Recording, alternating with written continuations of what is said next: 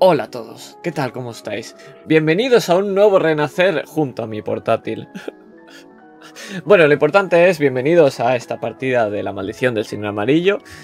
Eh, la segunda de los tres one shots, el coro del rey, pero ahora el bueno de Jack pues nos comenta, es verdad, no hay chat. Me voy a encargar de ponerlo mientras os presento, ¿de acuerdo? Ah, vaya palazo. Em, vamos a empezar de abajo arriba. Vamos a empezar por nuestro querido máster. Director Richard, ¿qué tal? ¿Cómo estás? Hola, muy bien. Aquí estamos. Vamos a, ver qué tal esta partida. La verdad es que la he, la he trabajado bastante, tengo mucho hype y tengo la mejor mesa del mundo, que es la mesa de flores de algodón. Y, a ver, expectante, la verdad. La verdad es que tengo muchas ganas, hace mucha ilusión el repetir esta mesa. Y por supuesto, como repetimos esta mesa, vamos a presentar a mis queridos compañeros. Vamos a seguir con Simon, que lo va a interpretar Iván. ¿Qué tal? ¿Cómo estás?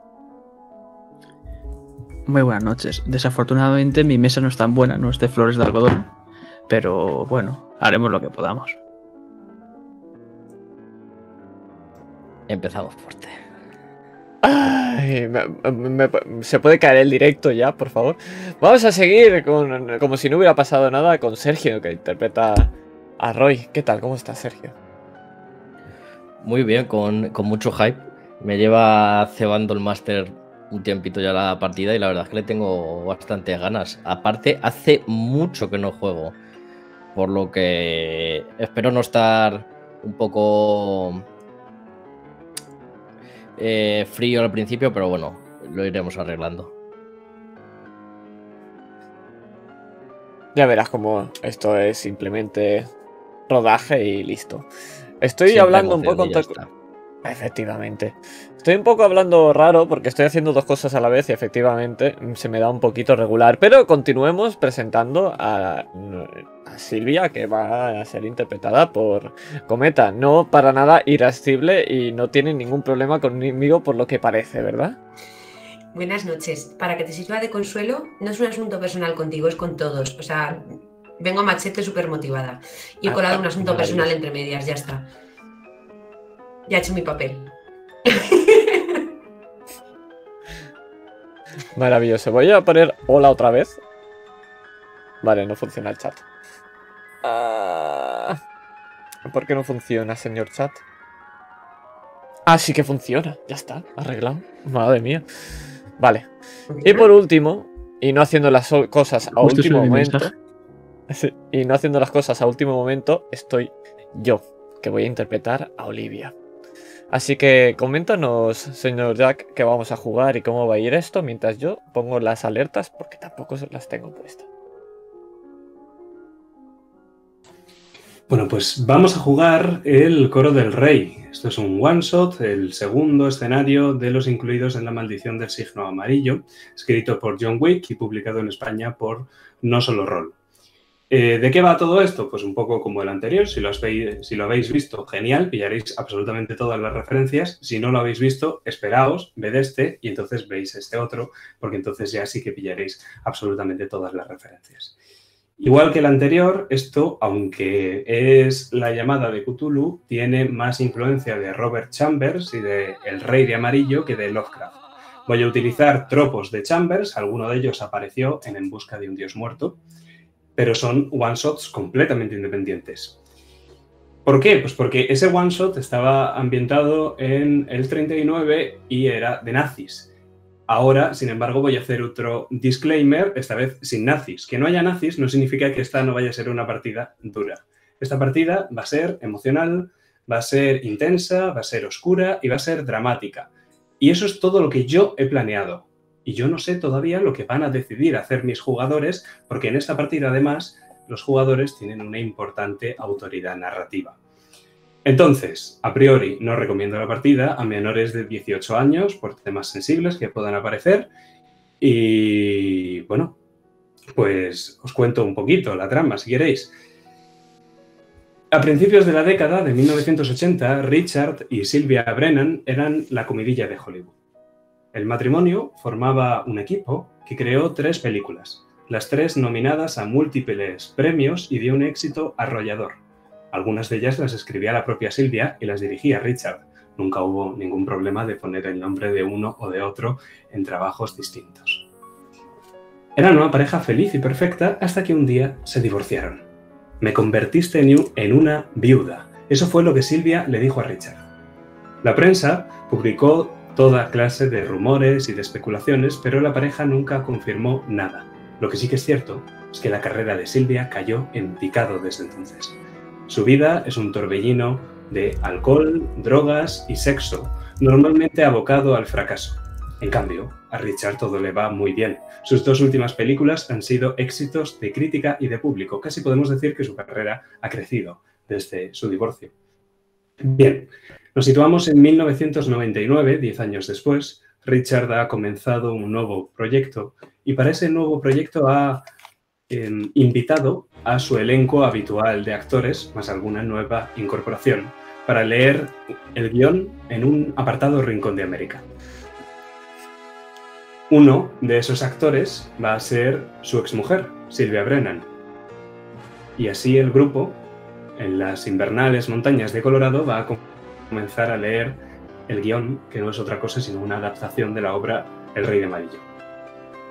Esa es la trama general, como veis, completamente independiente, o eso parece a primera vista, de la primera parte que jugamos.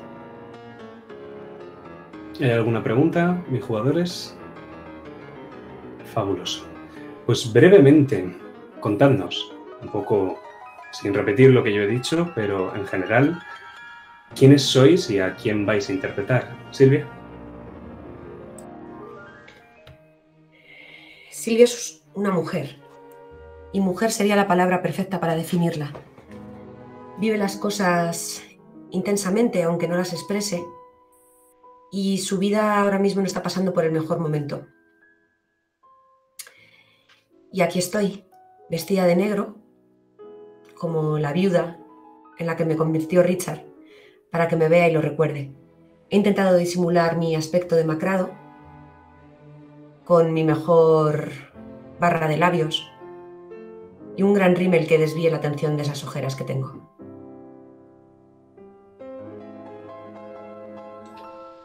Muy bien. Pues esa que tenemos ahí es Silvia Brennan. Sigamos. Simon Carter. Cuéntame, ¿quién eres? ¿A quién vas a interpretar? Voy a interpretar a Simon Carter, ese bonachón que es el mejor en ser el segundo, podríamos decir. Tiene un humor característico que le gusta que le sigan, pero últimamente está algo de capa caída. Y además, podremos verlo en la partida. Efectivamente. Hablemos ahora de Roy, Roy Phillips. Brevemente, Roy, ¿quién eres? ¿A quién nos vas a interpretar? Pues Roy Phillips es seguramente o probablemente uno de los actores más afamados de la Hollywood actual. Es de origen australiano y cumplió de lleno y es la viva imagen del sueño americano. Es bastante atractivo y su vida eh, está llena de, de los placeres de la vida de la alta clase y es muy muy ambicioso y consigue lo que quiere, cueste lo que cueste y ponga póngase por delante quien se quiera poner.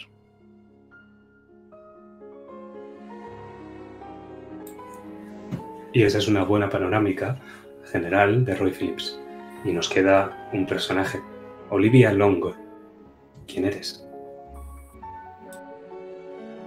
Olivia... Uy, perdón. Que me estaba escuchando a mí mismo, pero disculpad. Olivia es una joven actriz, una promesa. Alguien que parece que entra en este mundo capaz de hacer cualquier cosa. Y es alguien... Digamos que por la situación en la que estás es valiente. No conoce mucha gente del lugar hasta que al final conoció a Richard. Y no sabemos qué fue exactamente, pero sí que acabamos sabiendo lo que saben todas las malas lenguas. que hay algo entre Olivia y Richard. Ahora exactamente el qué. Quizá Olivia tampoco lo sabe. O quizá sí. Maravilloso. Hoy, a diferencia de la partida pasada que jugamos de este mismo módulo, esto no va a ser un sandbox. La partida está estructurada en varios actos. El primer acto va a comenzar con un prólogo en el que todos os reuniréis mientras os acercáis al hotel. Una vez allí, la estructura está marcada por tres lecturas de guion que estructuran e irán avanzando la propia obra de teatro. Entre lectura y lectura tendrán lugar los intermedios. En ellos tendrán lugar vuestras escenas personales, lo que sea que hagáis entre la lectura de guion y la otra lectura de guion.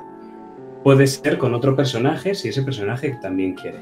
Además de vuestras escenas personales, podréis tener escenas adicionales, en principio una cada uno.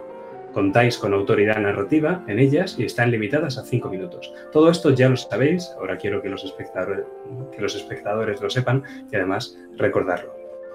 Cuando se hayan producido todas las escenas adicionales y las lecturas de guion, pasaremos al acto 2. Es la recta final de la sesión y yo tengo completa autoridad narrativa sobre él. ¿Alguna duda?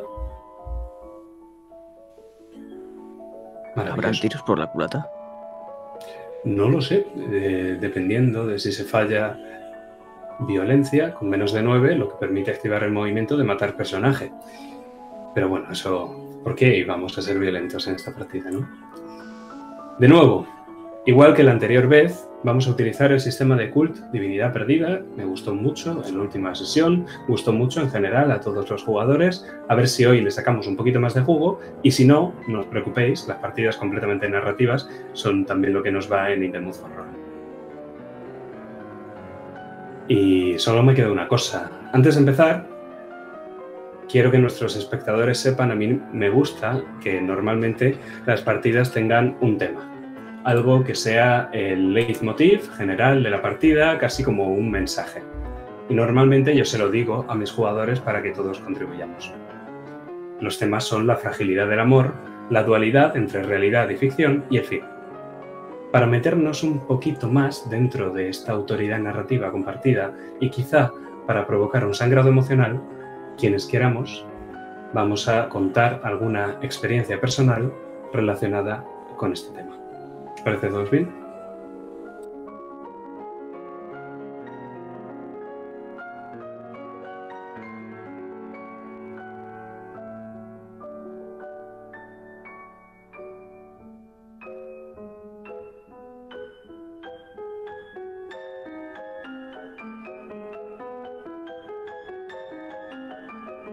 Para no romper el mood.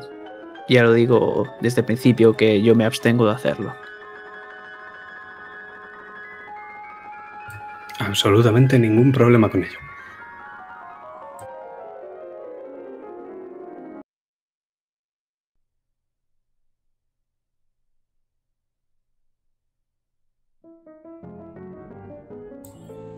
Pues si os parece bien, puedo empezar.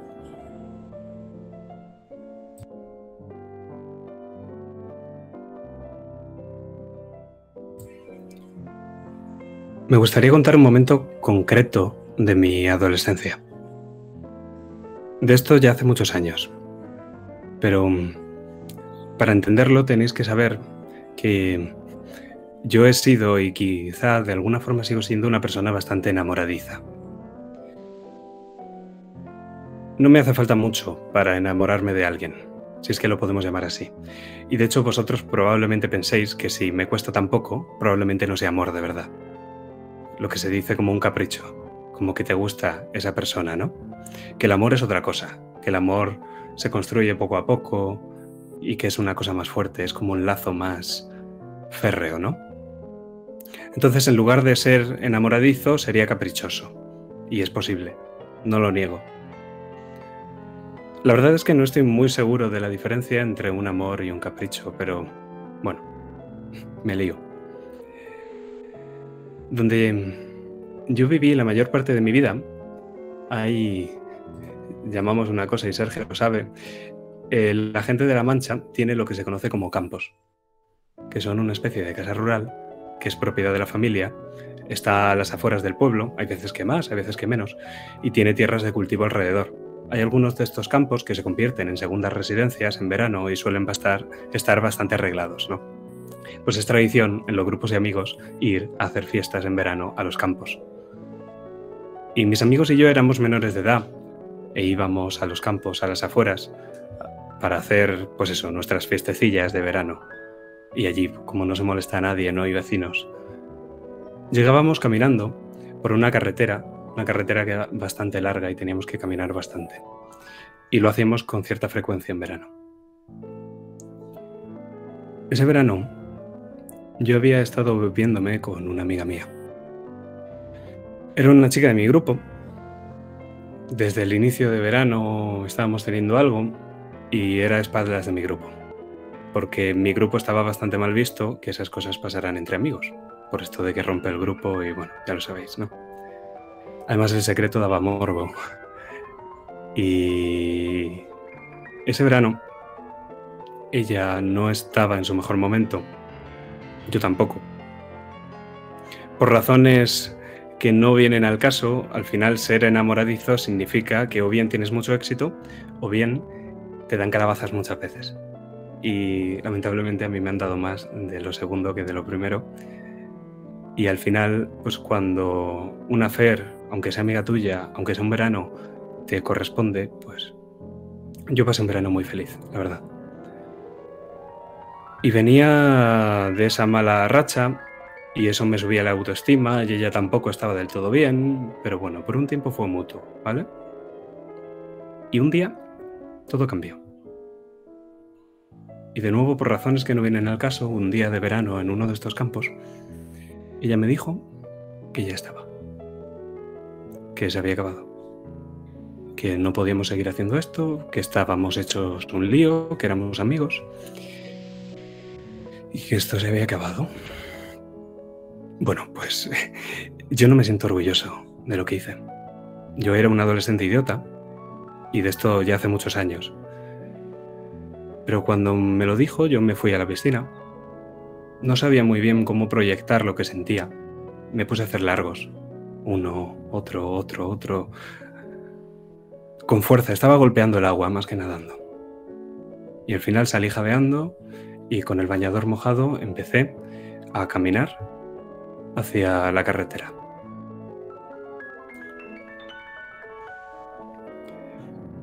La verdad es que no sé muy bien qué se me estaba pasando por la cabeza. Sí que sé que quería atención. Eso desde.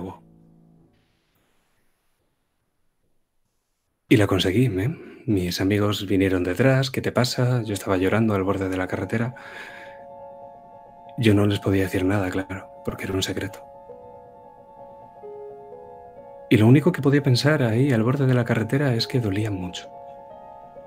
Que el amor duele, que duele tanto que piensas que te mueres, que nada va a ser como antes, que la relación ha cambiado, que nunca va a volver a ser tu amiga ni nada parecido, pero también que la quieres de vuelta, que quieres que todo sea como antes, que me iba a obsesionar y ya estaba obsesionado. Y el que había empezado como uno de los veranos uno de los mejores veranos de mi vida, pues al final se convirtió en eso. Pero ¿sabéis lo mejor? Que esto va sobre la fragilidad del amor. Y es que fueron pasando días, semanas, meses, y la relación volvió. Y al final se me pasó. Y no he olvidado nunca lo que sentía, ni lo que hice con ella, pero sí que dejé de sentirlo. Y aunque no lo consideréis amor y lo consideréis un capricho, y por fuerte que pareciera al principio y me llevara hasta la carretera, al final fue frágil.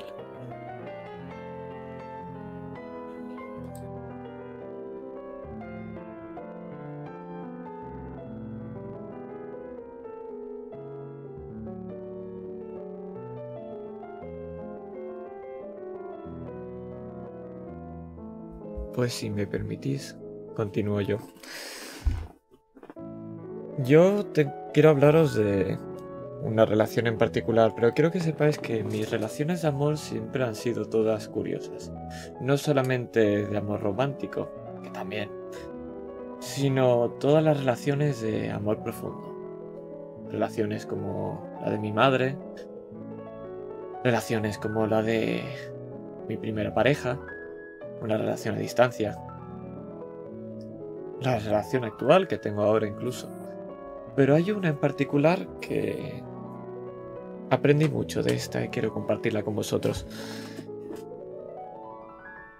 Esta relación empezó un poco como compartió Jack, siendo simplemente una amiga de un grupo más.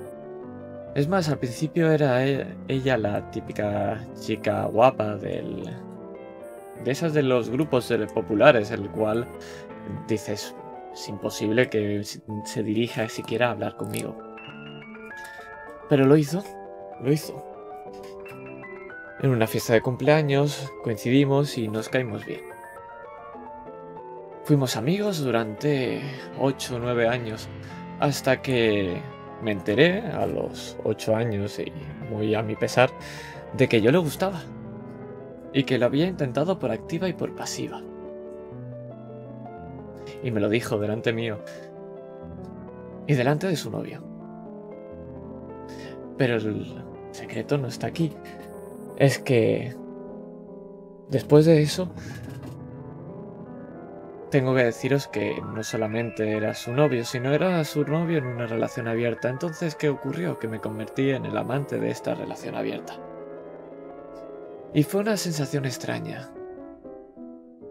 Extraña porque, claro, seguíamos siendo amigos y su pareja también lo era. No le importaba al parecer en un principio, pero empezó a desencadenar problemas. Problemas sobre todo en su relación, lo cual intenté alejarme un poco, porque por supuesto no quería que yo fuera el causante de todo esto, porque al final todos coincidimos que el amor es frágil, y parece que no, pero tienes que ser muy fuerte, o si no enseguida se rompe. Pero la historia da una vuelta y acaba de una manera peculiar.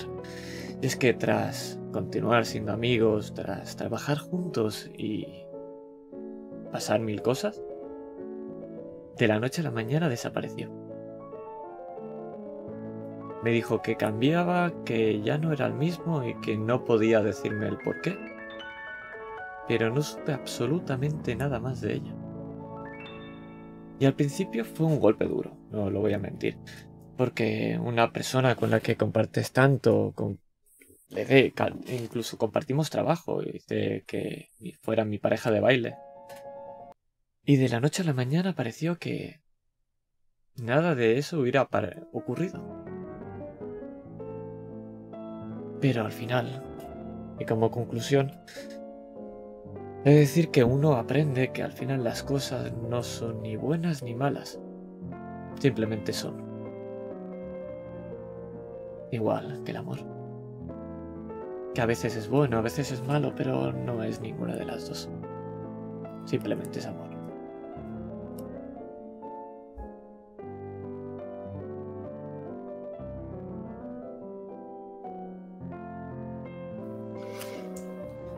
Pues yo quiero compartir con vosotros también un fin o varios fines dentro de uno.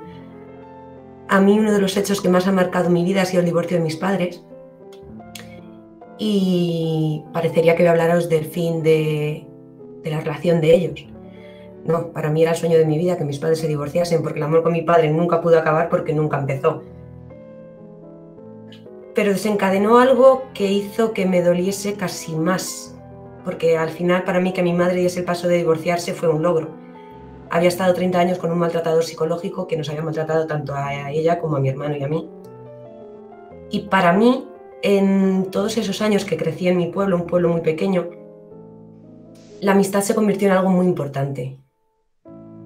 Sobre todo cuando consideras a alguien más que un amigo parte de tu familia, que le ayudas en todo, estás con él eh, para todo pues tras el divorcio de mis padres, claro, al final él era uno que se quedaba solo y tres que nos íbamos. A ojos de la gente del pueblo, mi padre era un pobre que lo habíamos abandonado y se había quedado solo. Y mis amigos, sin preguntarme, decidieron tomar partido y dejaron de hablarme. Concretamente, mi mejor amigo, eh, un par de años más pequeño que yo, pero su padre y mi padre eran medio familia.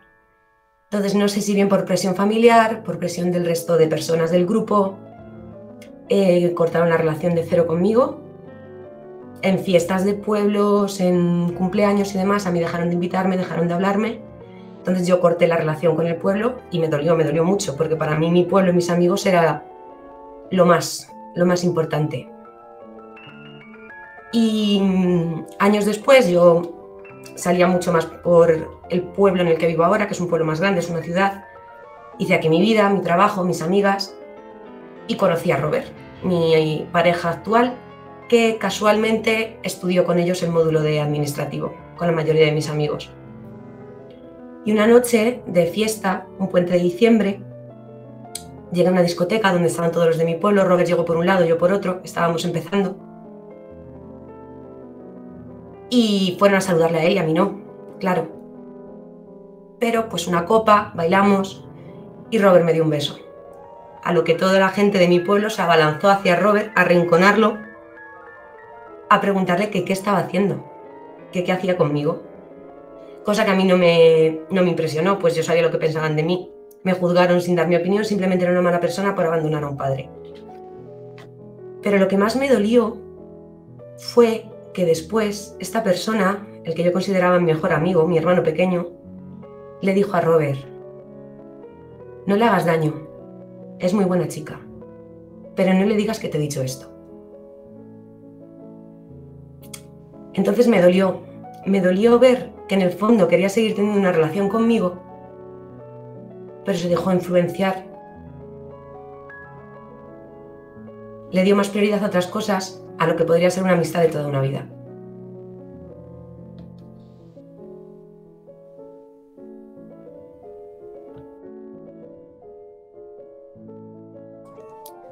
Pues yo voy a hablar de, la primera relación que tuve, que fue muy volátil, porque el amor, el amor a veces es volátil y más las primeras tomas de contacto que podemos tener con él. Pues conocí a esta chica a través de una amiga en, en Semana Santa y era jueves santo y el domingo de resurrección ya estábamos saliendo. O sea, en tres días eh, nos conocimos flechazo y juntos. Todo al principio era muy intenso. Los primeros besos, los primeros te quiero. Pero lo que fácil viene, fácil se va.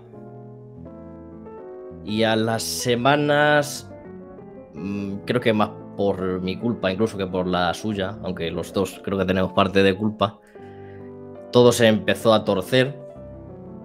Eh, había una parte de la relación que daba más que la otra, la otra se echaba para atrás y, y no había una, una concordia y no era sano.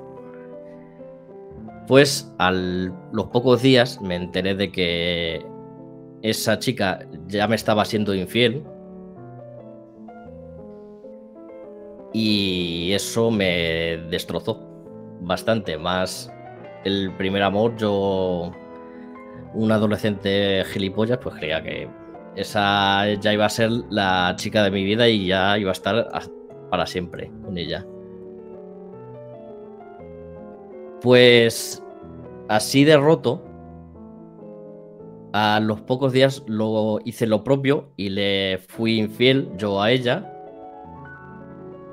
pero no me sentí mejor, ni mucho menos, me sentí incluso peor.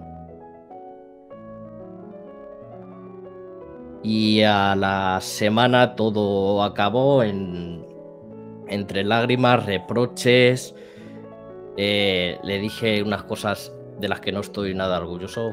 Fue bastante feo y, y doloroso. Y así fue. Muy volátil, intensa y dolorosa.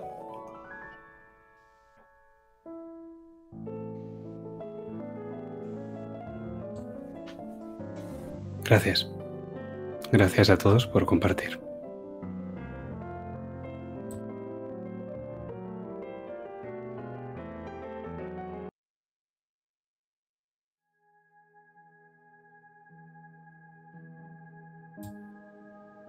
Y ahora, aunque no nos sea plácido, me gustaría que atesoráramos este recuerdo y que imaginéis conmigo. Porque quiero que todo lo que sois, incluso quizá lo que hayáis contado, se quede atrás, pero a la vista. Tomadlo como si fueran unas vacaciones, esas que no te llegas a desligar del todo del trabajo y nos vamos a un hotel, lejos de aquí. Así que os invito a cerrar los ojos, a bajar las luces y a poco a poco cerrar y abrir el telón para comenzar esta obra conmigo.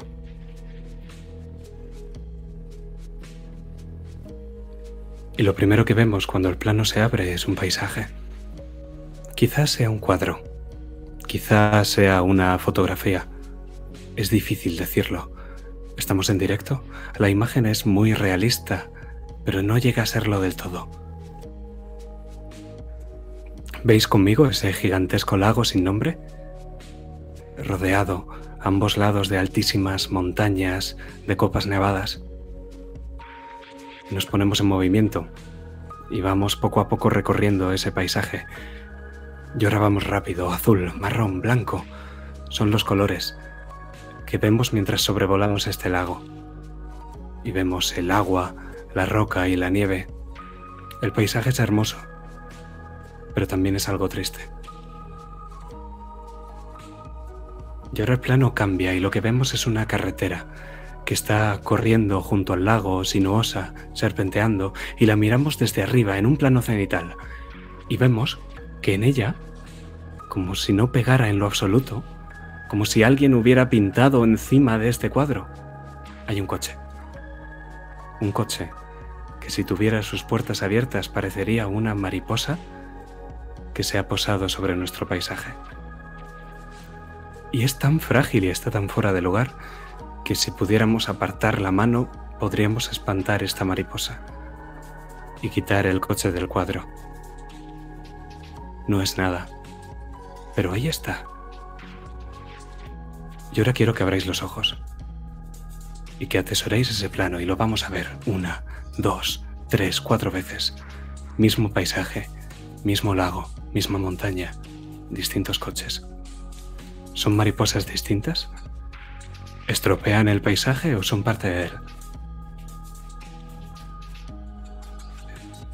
El coche, este elemento tan fuera de lugar, sigue avanzando por la carretera Está al lado del lago, está al lado de las montañas y está al lado de la nieve, azul, marrón y blanco. Y avanza despacio para nosotros, no le importa nada, como si no le importara llegar tarde al fin del mundo.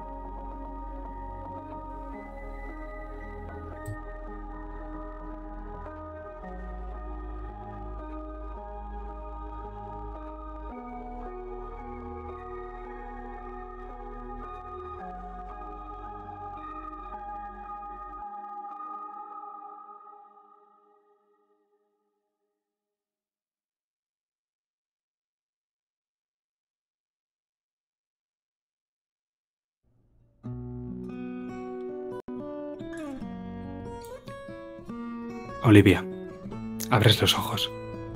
Te has quedado dormida en el asiento del copiloto y justamente Richard ha subido el volumen de la radio y están poniendo Hotel California de Eagles. Es casi como si supieran a dónde vais. ¿Qué haces?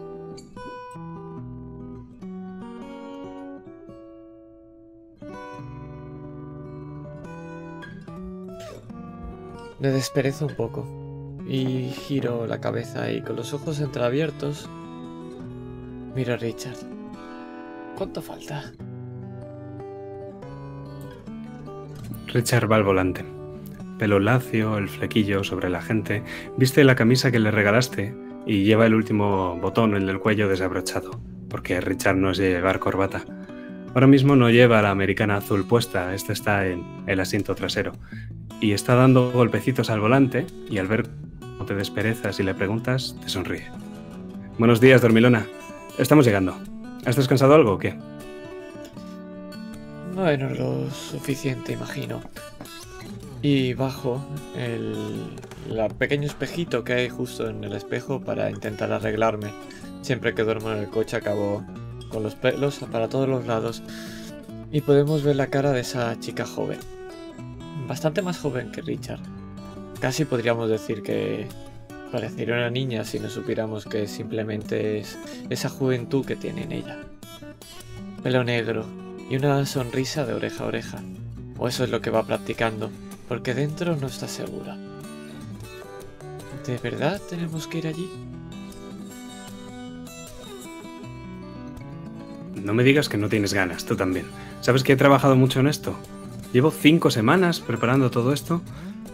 Además, estoy segura de que lo vas a hacer genial, joder. Bueno, sí, lo haré bien, eso seguro. Desde luego, Olivia, si fueras solo por su apariencia física, Richard no parecería uno de los directores más afamados de Hollywood. ¿Qué es lo que más te gusta de él? Lo que más me gusta de él es que todo lo que le digo, todo lo que le regalo, todo lo que le doy le da ese toque. Porque yo le regalé esa camisa y él siempre se la desabrocha. Le digo que se ponga las gafas de sol y siempre las lleva un poco más hacia abajo. Es ese tono irreverente, esa rebeldía, esa juventud que le da esa rebeldía.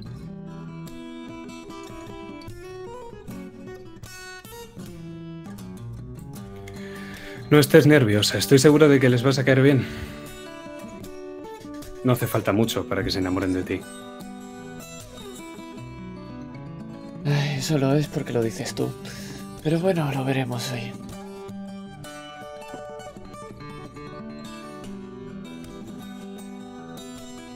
No te veo muy convencida. No, sí, sí, lo estoy, lo estoy. Todo saldrá bien. Y le pongo la mano sobre la pierna.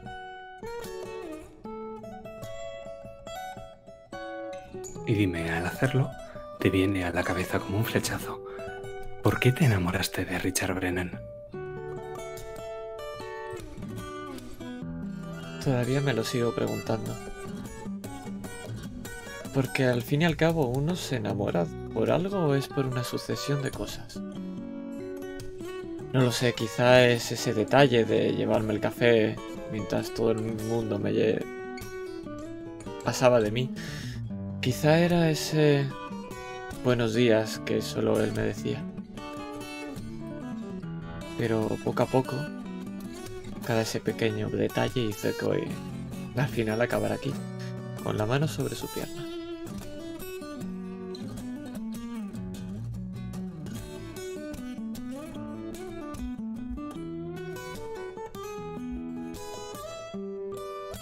Y mientras vemos esa mano encima de la pierna y la sonrisa de Richard mientras sigue golpeteando el volante, nosotros salimos por la ventanilla del coche para volver a ver nuestro cuadro en movimiento. ¿O es una fotografía? Y el paisaje cada vez se va haciendo más y más montañoso. Y poco a poco dejamos atrás esos grandes lagos. Cada vez hay más nieve, eso sí, conforme estamos subiendo la montaña, aunque no la suficiente para impedir la circulación. Estamos en octubre. Antes de salir de Los Ángeles han dicho por la radio que se avecina una tormenta invernal que va a azotar todo el medio oeste americano. Estamos solo en octubre, pero esto es el medio oeste americano. Aún así, la tormenta parece que va a esperar un tiempo más. Y tan solo quedan unos minutos hasta llegar.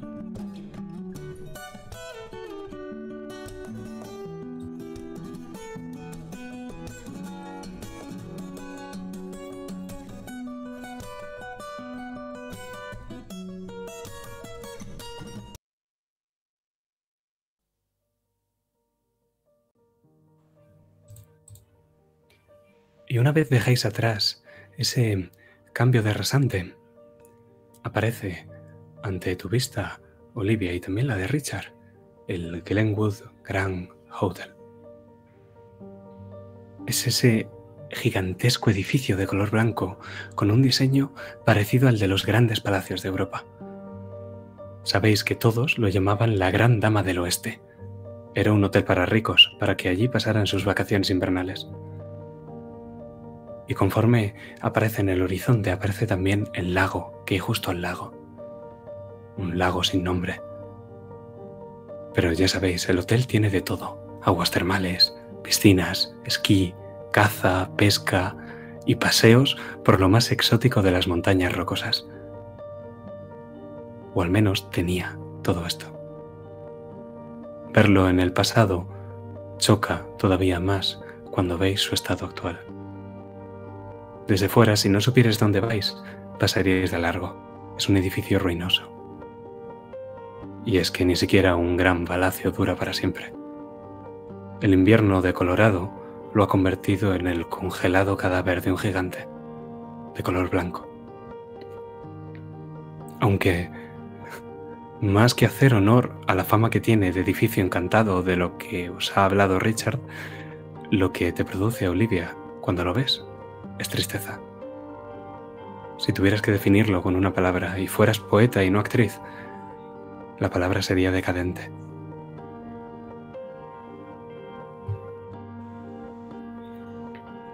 Ves, aparcado enfrente de la fachada, un coche. Es el de Simon. Te lo, dice, te lo dice Richard conforme aparcáis. Simon, has llegado antes que nadie. Pero no tienes llave. ¿Y quién te va a abrir la puerta en un hotel abandonado, no? Estáis lejísimos del último núcleo de población.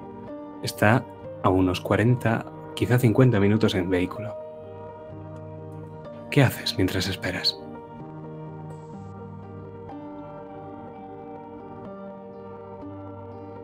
Estoy mirando el retrovisor. Me estoy mirando como no veo absolutamente nada entre esa mezcla del frío en el exterior, la calor del coche dentro, cómo se me empañan las gafas y cómo estoy autoabrazándome, frotándome los brazos porque llevo una camiseta de manga corta. Joder, nunca escucho la radio. Siempre me pasa lo mismo. Aunque antes no era así, pero ¿desde cuándo empezó? ¿Cuándo empezó a cambiar todo?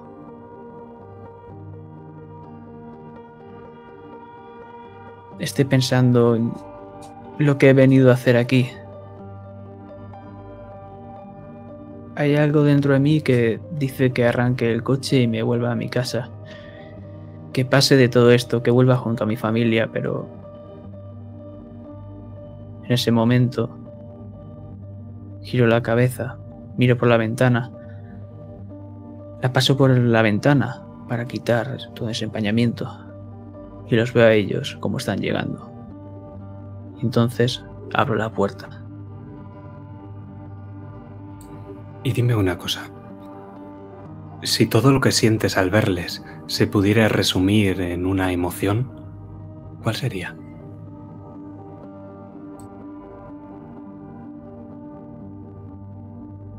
Incomodidad.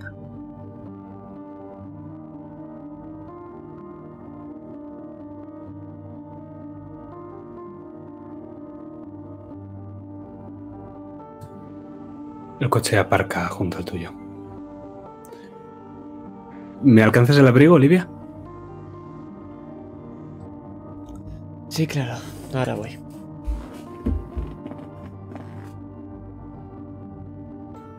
Richard sale del coche. ¿Has salido tú también, Simon? Sí, yo ahora mismo estoy notando ese frío que cala en mis huesos.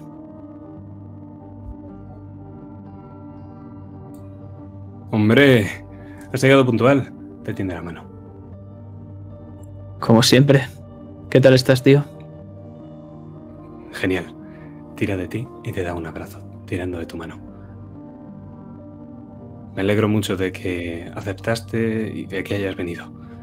Créeme, esto va a ser grande. Claro, siempre es grande, Richard. Y he aceptado su abrazo, pero él puede percatarse que yo no lo he abrazado. Te presento a Olivia. Eh, mi pareja, como supongo que sabes. Claro, hola Olivia, soy Simon. Un placer. Sonrío y ve, notas, Simon, como es una sonrisa bastante trabajada. Toma, Richard, no pases frío con... y te mira a ti. Un placer, Simon, y te ofrece la mano. Un placer, un placer. ¿Todo bien? Sí, soy muy fan de... Bueno, de todos tus papeles. La verdad me, me encantó cuando... ¿Cuántos años fue? Hace 10 años... 10 años ya. Era casi una niña simplemente. Lo vi en la película con mi padre. Sí, hace mucho, ¿verdad? Los años pasan. Espera, espera. ¿Oís eso? Y se queda mirando hacia el cambio de rasante. Y es que se escucha un motor rugir y música a todo trapo. Apenas habéis tenido tiempo para cruzar este par de palabras y el coche de Roy aparece por el cambio de rasante. Dime, Roy, si mientras pisas el acelerador a fondo, se puede definir de alguna forma lo que sientes. Lo que siento es adrenalina. Y la, la controlo y la disfruto. Me encanta llegar al límite y sentir eso, que estoy vivo. Lo que veis es un Mustang rojo, color cereza, que ruge como una bestia. Y en cuanto está cerca de vosotros, eh, pega un frenazo y quema rueda. Si cometiese un error al volante ahora mismo, seguramente acabase en un accidente fatal, pero Roy lo tiene todo controlado.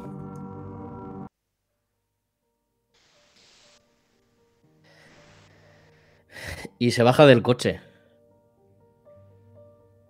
Lo veis con unas gafas de aviador, unas ray con su pelo castaño, casi rubio, con una chupa de cuero, una camiseta blanca que le está un poco ajustada y le marca bastante el cuerpo musculado que tiene. Unos tejanos y unas botas de vaquero. Y os saluda abriendo los brazos. ¿Qué pasa? Se refiere, em, se dirige primero a, a Richard. Richard al principio ha fruncido el ceño, pero luego ha sonreído cuando ha identificado a Roy. Se acerca a ti y te da la mano, pero cuando tú te acercas con los brazos en alto, casi que medio que lo pillas y le has hecho una llave sin querer. Le das un abrazo.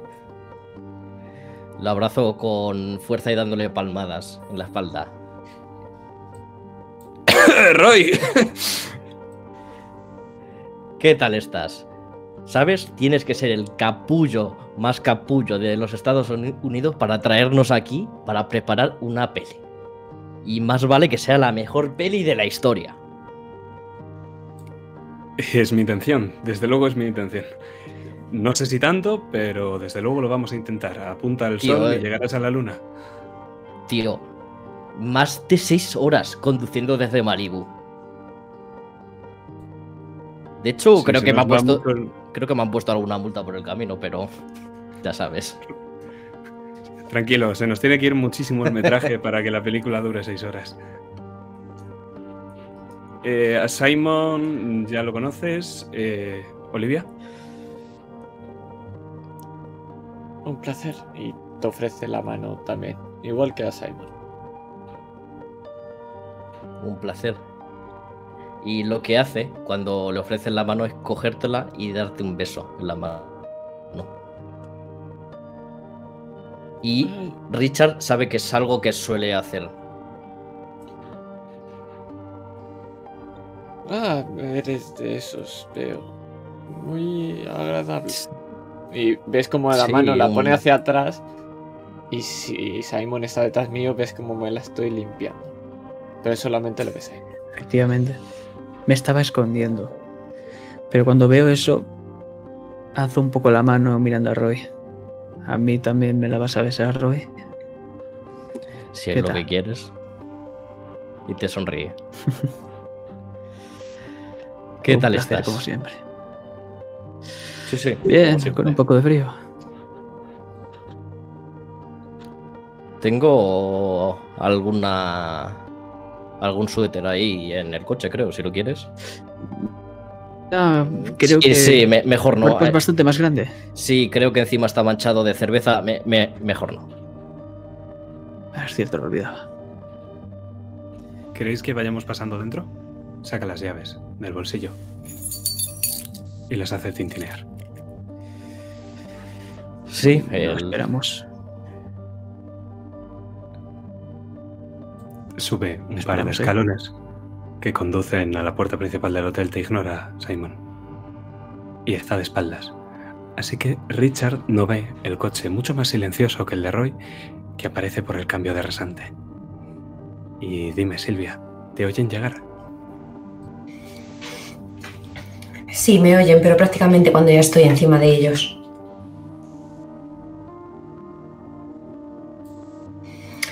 No he montado tanto escándalo como el coche de Roy, voy conduciendo despacio. Me van temblando bastante las manos. Así que he aminorado un poco la marcha. Para aprovechar y mirarme en el espejo mientras conduzco. Para asegurarme que cada pelo de mi perfecto y elegante moño está en su sitio y para dar un sorbo, gran sorbo, a la petaca que llevo en el bolso. Cuando esté a la altura de los demás coches, aparco y mirando desde el suelo podemos eh, ver salir unas botas negras de tacón que se funden con el negro de una falda, un abrigo del mismo color y un cuello de un jersey de cuello alto al que cuando estoy bajando acomodo rozando con la yema de mis dedos un chupetón que intento tapar. Y con el aire más glamuroso y con el estilo de diva que más pueda, saco unas grandes gafas de sol negras, que aunque no hay sol, me las coloco. Y con la cabeza bien alta, empiezo a andar contoneando mis caderas, intentando evitar ese temblor de mano que ahora se ha extendido hacia el resto de mis extremidades. Pero cuando se den la vuelta, van a ver algo que destaca sobre todo. Unos grandes, enormes y jugosos labios rojos. Lo he hecho posta para poner nervioso a Richard.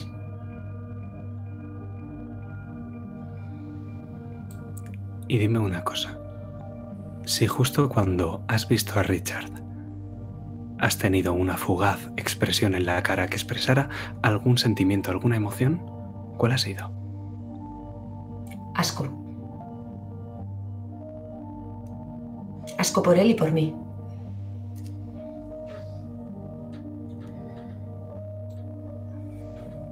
Richard se queda clavado cuando escucha como prácticamente se cierra la puerta del coche, se gira y se queda como si hubiera visto un fantasma.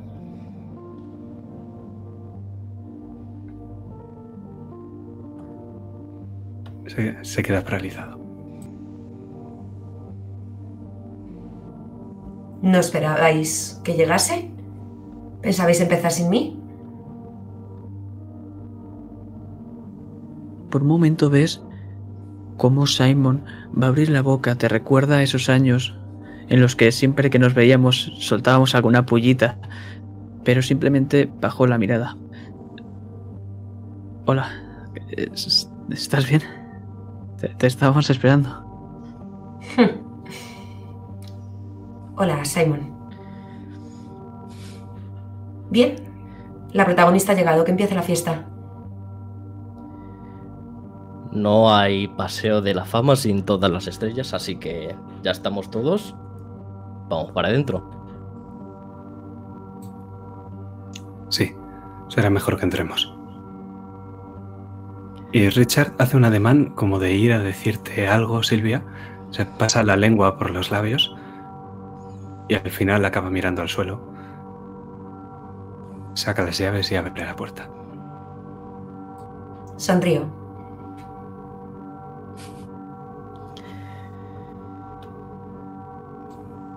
Y entráis, uno tras otro, en la negrura del Hotel Glenwood. Y Olivia, tú vas la última. Y es que es tu cara la que vemos justo antes de que te gires y desaparezcas en la oscuridad del hotel, casi con la boca abierta como si fuera a devoraros. Y dime, ¿qué refleja tu cara? Ahora mismo miedo.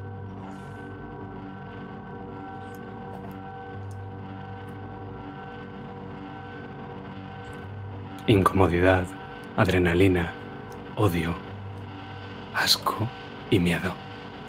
Son cinco caras completamente distintas que una vez salen al escenario cambian.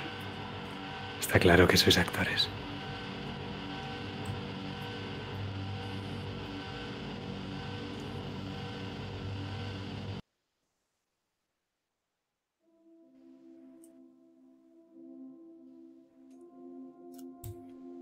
Y cuando volvemos a abrir el plano, estamos todos dentro del hotel.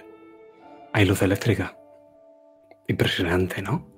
Richard nos ha hecho un pequeño tour por el complejo y os dice que lo ha reformado para vuestra visita. Pero pese a la reforma, la mayor parte del edificio está inaccesible. Las escaleras son frágiles, hay goteras, las losas del suelo se despegan, a las paredes les hace falta una buena capa de pintura, el papel está como desconchado en algunas partes y todo lo que había de madera se ha podrido. Pero aún así, se han habilitado cuatro suites en la primera planta para vosotros. Richard os ha repartido a cada uno la llave de su habitación. A ti, Olivia, te ha dado la llave de la habitación que compartiréis. Están alejadas unas de otras. Os ha dicho que el hotel es lo suficientemente grande como para tener privacidad, que es algo que todo artista aprecia. Y ahora mismo estáis en el comedor y os está contando algo de la calefacción. Me vais a tener que perdonar. Er, en las habitaciones donde no hay calefacción, el frío va a ser terrible y puede que haya, bueno, que haga mucho calor en otras, pero es que es muy difícil acondicionar un sitio tan grande. Básicamente lo controlo todo con esto de aquí. Entonces, si necesitáis mm, algo más de calor, algo más de frío, pues decídmelo y bueno, con ese mando controlo prácticamente todo el complejo. Eh, os habréis dado cuenta de los cables y de los enchufes que hay por ahí. Bueno, eh, estáis acostumbrados a sortear estas cosas, supongo. Es de lo primero que se enseña en Hollywood. Los cables son lo que permite que todo esto esté en funcionamiento. No creo que sea ningún problema para vosotros, ¿no? Bueno, si hace frío nos juntamos y si que hace calor nos quitamos un poco la ropa, ¿no? y por los enchufes no tengas problema, hay algunas que entienden muy bien cómo van. Siempre se puede encontrar una forma de calentarse. Vale, vamos a ver. Eh, si estáis aquí es por trabajo, ¿de acuerdo? Esto no son ningunas vacaciones. Aquí sois los cuatro profesionales que habéis venido aquí a preparar una película. Este es un ensayo, ¿de acuerdo? Sé que todos tenemos un pasado. Me gustaría que este fin de semana firmáramos una tregua, ¿de acuerdo? Al menos lo que dure el fin de semana. De acuerdo, Richard. Por supuesto que esto es trabajo. Tú no sabes lo que son unas vacaciones. Eso está hecho, colega. Simon. perdona, ¿qué decías? Nada, da igual. Vale. Eh, tenemos cena, algo de catering en el comedor. La cocina está perfectamente habilitada y tenemos comida para todo el fin de semana, para que no tengamos que andarnos con fuegos y fogones.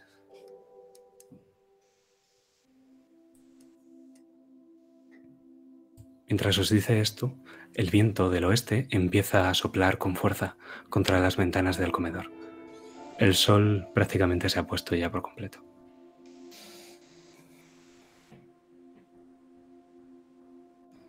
con unas montañas tan altas que si anochece muchísimo antes. Estáis todos en el comedor ahora mismo. ¿Qué estáis haciendo? Entiendo que cenáis, coméis algo, no coméis nada, lo que sea, y poco a poco se va recogiendo la mesa.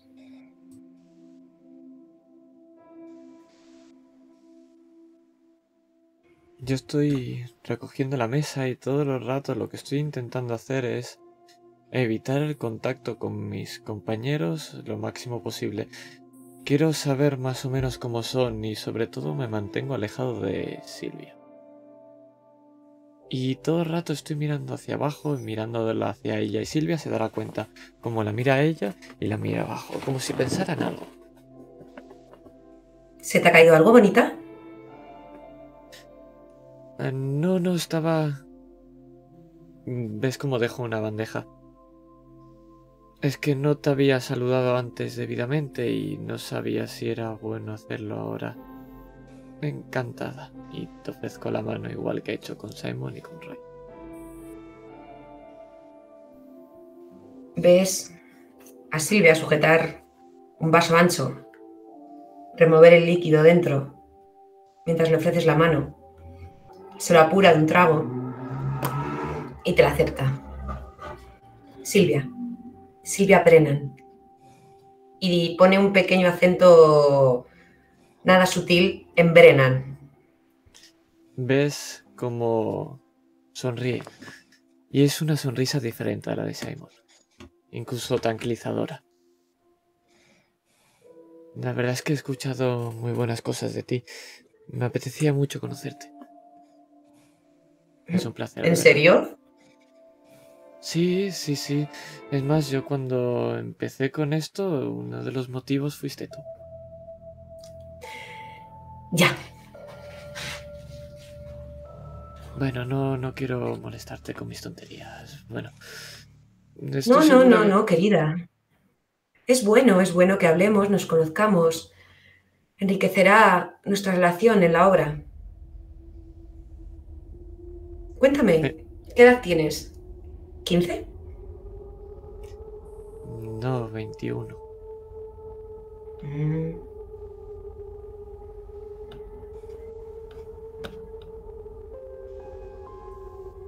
mm. Si quiere, voy a seguir recogiendo, ¿de acuerdo? Y yo cojo la botella de whisky de al lado de mi vaso vacío y lo vuelvo a rellenar. Estoy sentada en la mesa y me imagino que tendré a Simon y a Roy cerca. Y empiezo a juguetear con mis piernas cruzadas debajo de la mesa, con mi bota de tacón, hasta que de repente choca contra una pierna. Y empiezo a, a deslizar con la punta del zapato ese pantalón de arriba y abajo por la pantorrilla de Roy. Y bueno, Roy, ¿qué, ¿en qué has estado trabajando últimamente? Eh, ya sabes, de aquí para allá. Eh, sí, ya sabes, la última de. de este tío. ¿Cómo se llama? Ah, Tarantino. Ah, es un tío un poco imbécil, la verdad. O sea. Quería que hiciese unas cosas muy raras. O sea. Y quería matar a mi personaje. O sea. Un aficionado. Bueno, creo que Richard ha hecho que hagas alguna cosa peor, ¿no? Eh, bueno, se le permiten cosas a algunos amigos. Al final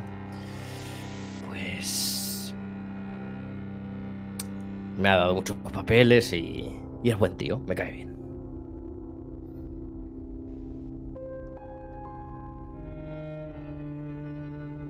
Entiendo.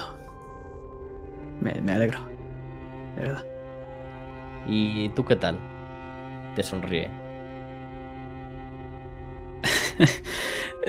pues verás, he hecho, he hecho muchas. Sí, muchas cosas. Estaba que ya pelis y la otra ya te miro Richard. Era la...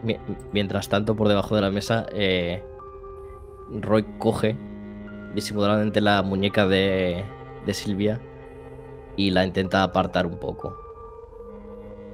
El pie. O la Eh, muñeca. bueno, el, bueno la aparta su pie con la pierna. Y le hace un gesto de.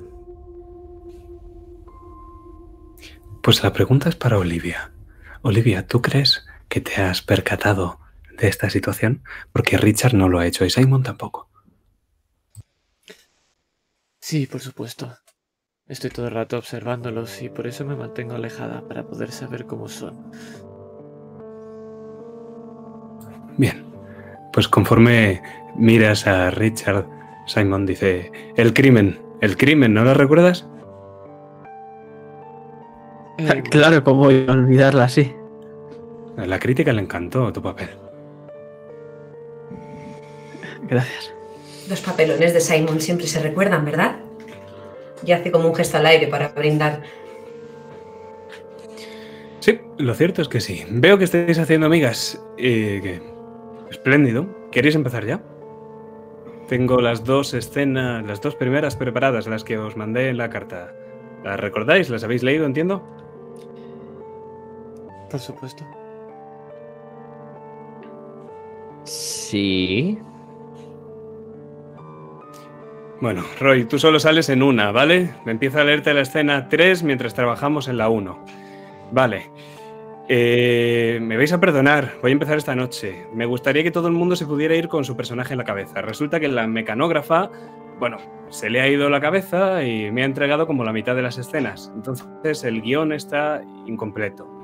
Y me gustaría centrarme en dirección y no tanto en guion. Y sé que, por ejemplo, Silvia, tú siempre te has... en- Bueno, las primeras películas te encargaste de mis guiones y... Nuestros guiones. Así que, con que eh, ideéis una escena cada uno, como sea, eh, la dirijáis un poco vosotros, nosotros podemos trabajar sobre eso, ¿vale? Solo, bueno, hacedlo, consultadlo con la almohada después de ver estas escenas para que veáis un poco cómo va a ir la obra. Os iré dando las escenas poco a poco, me parece más interesante. Así todos las descubrimos a la vez. ¿Os parece bien? Tú siempre tan innovador, Richard. sí, Vale. Pues si se os ocurre algo, cualquier cosa, me decís. Mascadlo un poco, ya sabéis los personajes que tenéis cada uno, ¿no es así, Roy? Eh, sí, sí. De hecho, me voy a poner en mis gafas de, de leer el guion. Vale. Walter el joven, ¿verdad? Sí, sí. Richard pone unos papeles mecanografiados encima de la mesa, que ahora está completamente limpia de platos. Vale, vale. Empezáis, Olivia, Silvia, Princesa Camila, Reina Casilda. ¿Cómo queréis que lo hagamos? ¿De pie, sentadas? ¿Cómo estáis más cómodas? de pie, por supuesto. La proyección del cuerpo es muy importante para la expresión de las emociones. Es, es completamente cierto. Veo que no lo has olvidado. Hay tantas cosas que no he olvidado. y apuro el, el vaso de un trago. Vale, yo me voy a limitar a leer las acotaciones, ¿de acuerdo? He distribuido por toda la habitación, además del equipo de, de calefacción, el de sonido y el de efectos especiales, ¿vale? Vamos a pasar un fin de semana de miedo. Mi grupo ha hecho un buen trabajo con esos cachivaches, son casi invisibles. Una de las cosas que puedo hacer es... Coge el mando y juguetea con él. A ver, era este botón, creo. Sí, esto de aquí. Vale, ¿lo escucháis? Es sonido ambiente. Vamos a tener música y sonidos ambientales para todas las escenas para meternos un poco más en el personaje. ¿Estáis listas, chicas? sí, Eh, sí, sí, sí. Lo estoy. ¿Alguna, ¿Alguna pregunta? baja. Vale. Estamos en el palacio de Alar, recordémoslos. Princesa, entrarás después. Empiezo con la reina. La reina, Casilda. La princesa, Camila. ¿De acuerdo? Muy bien. Él se sienta. Se aclara la garganta. Bebe un poco de agua.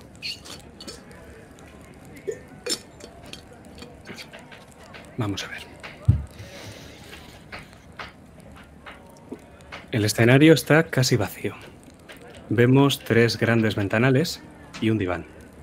Antaño opulento, pero ahora descolorido y deshilachado. En el exterior, la constelación de Aldebarán. Y emana luz blanca como una perla. Entra en escena la reina Casilda que se acerca a la ventana de la derecha. Ya casi puedo ver Carcosa.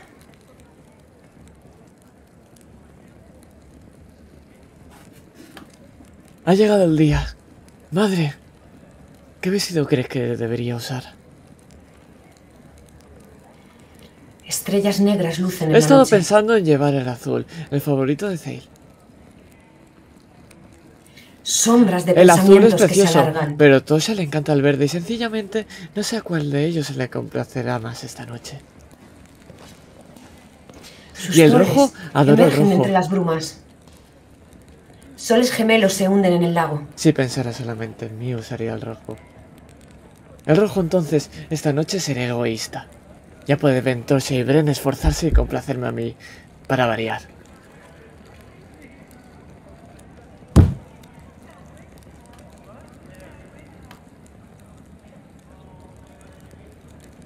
Tu línea, Camila.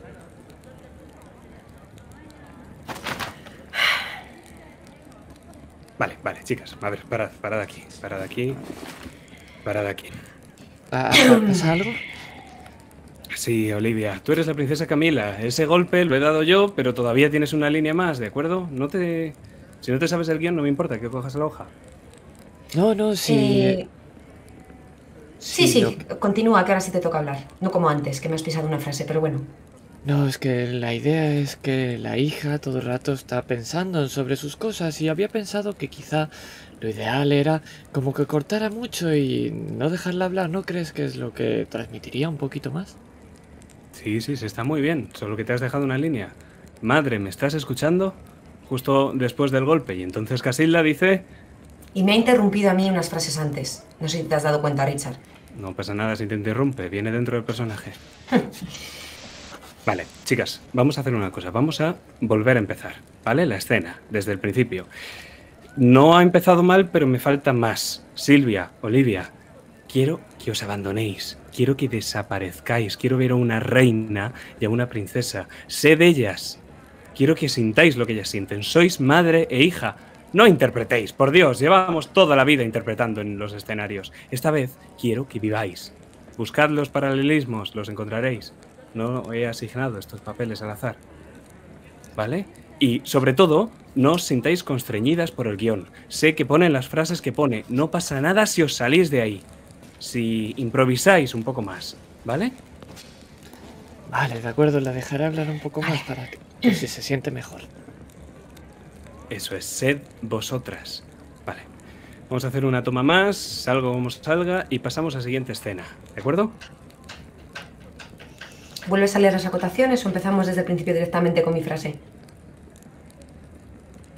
Esta vez vamos a hacerlo distinto. Y Richard sonríe.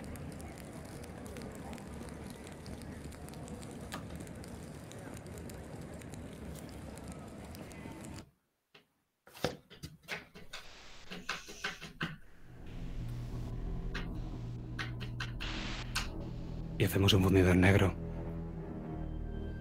Y esta vez cuando el plano se abre, no hay luces. Y lo que hay es un escenario oscuro, casi indistinguible el fondo. Y vemos una figura vestida de negro, de la que casi no vemos extremidades, portando una máscara blanca. Y se planta delante del escenario. Lleva un bastón. Y mientras habla va haciendo resonar el bastón contra el suelo. Y retumba todo el escenario.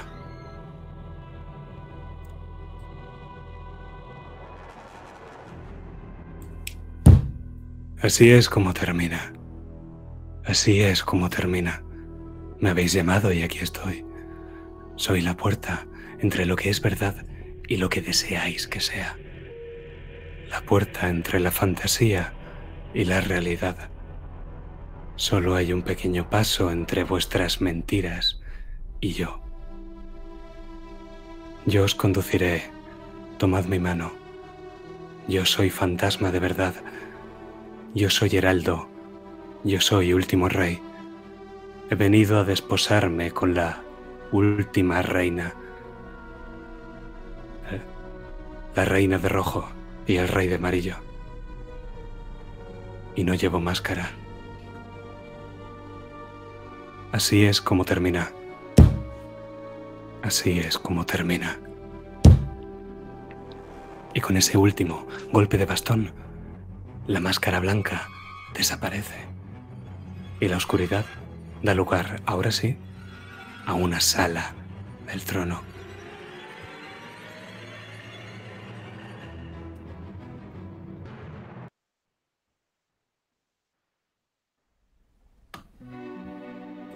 Y vemos a la reina Casilda mirando por uno de estos tres ventanales que hay en la habitación.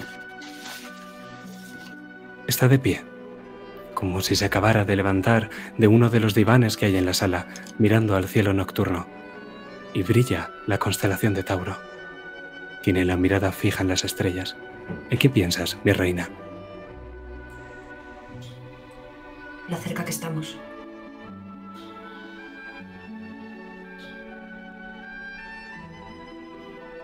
En que ya casi puedo ver cada cosa. ¿Cómo vas vestida? Llevo un vestido largo, hasta los pies, de un color verde botella brillante, con unos pespuntes, como hechos a ganchillo, de color blanco, que cuelgan largos de las mangas y del bajo de mi vestido. También acompañan a mi escote pronunciado.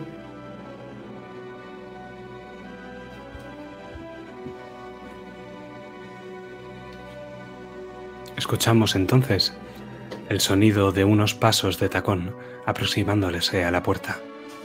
Princesa Camila, ¿hay expectación en tu rostro? ¿Cómo eres? Soy una mujer que en su rostro hay exaltación, hay júbilo, hay alegría. Está centrada en una sola cosa y en cada brazo lleva un, un vestido de cada color. Pero el que lleva ella es de color blanco.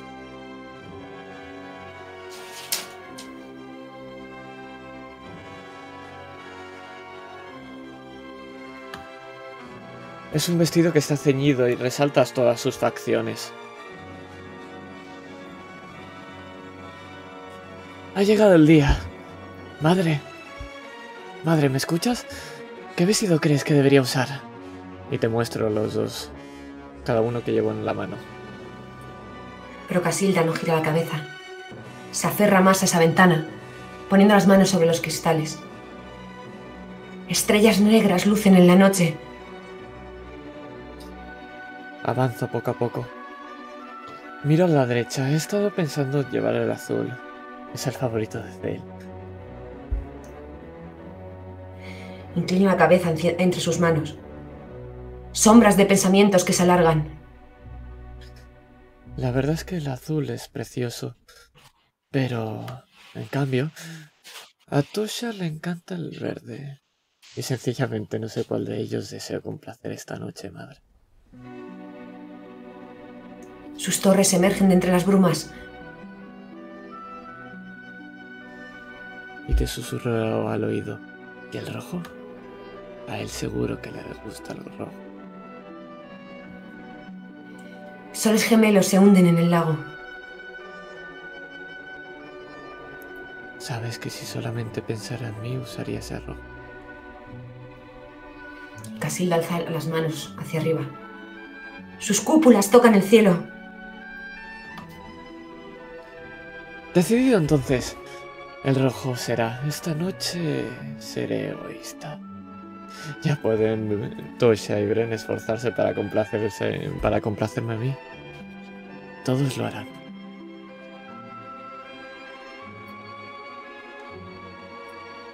Madre, ¿me estás escuchando? Entonces Casilda se gira hacia Camila y la mira profundamente, pero con la mirada totalmente perdida.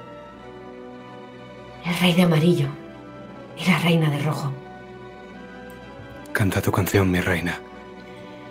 A lo largo de la orilla rompen las olas de la nube. Los soles gemelos se hunden bajo el lago. Las sombras se alargan en Carcosa. Extraña es la noche donde se alzan estrellas negras. Insólitas lunas surcan los cielos. Pero aún más extraña es la perdida Carcosa. Las canciones que cantarán las íades, donde aletean los harapos del rey, deben morir sin ser escuchadas en la sombría Carcosa. Canción de mi alma. Mi voz está muerta. Muere, muere ignorada mientras las lágrimas no derramadas se secan y desaparecen en la perdida carcosa. Suelto los dos vestidos. Con enfado, los lanzo al suelo enfrente tuyo. Nunca me escuchas. Ya casi puedo ver. Y vemos cómo la princesa Camila sale de la sala del trono. Pero nosotros nos quedamos con la reina y con esa figura fantasmal, vestida de negro y con una máscara pálida, que mira a la reina mientras ella solo mira Aldebarán, las Íades y Carcosa. Y fundimos en negro.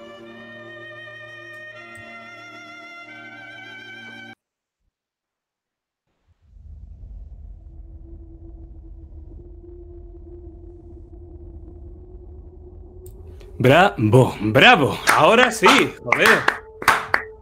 Ha sido increíble, chicas. Lo habéis hecho espectacular. Gracias, Muy bien. para tanto. Ahora Silvia no dice nada. Directamente coge la botella y llena el vaso con un whisky doble esta vez. Espera, cariño. Eh, Silvia. Em, preferiría que... Ha sido increíble y no me gustaría que unas gotas de mar lo estropeasen. Hace tiempo que no convivimos y hace tiempo que no actuamos juntos. Así que tú sigue el método que yo seguiré el mío para seguir regalándote escenas como esta.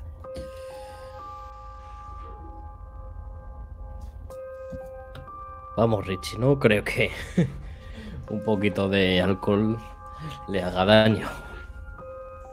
Pero en la cena han sido unas cuantas más. ¿Decías algo, Simon? Nada, lo, lo habéis hecho muy bien. Perdona. Vale, perdona. ¿Mm? Ok. Olivia, espléndida tú también. ¿Tienes algo que comentar? Entras ahora, ¿eh? No, simplemente que es un placer interpretar con Silvia.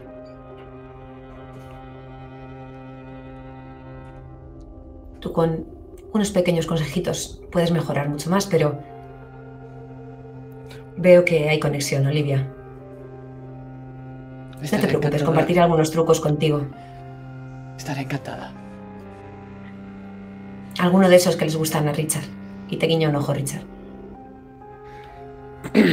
Vale, eh, escena 3, antes de que perdamos fuelle. Rick, Simon, Olivia, ¿sabéis lo que quiero? ¿Sabéis cómo lo quiero? Lo quiero justo como lo de antes. ¿Preguntas?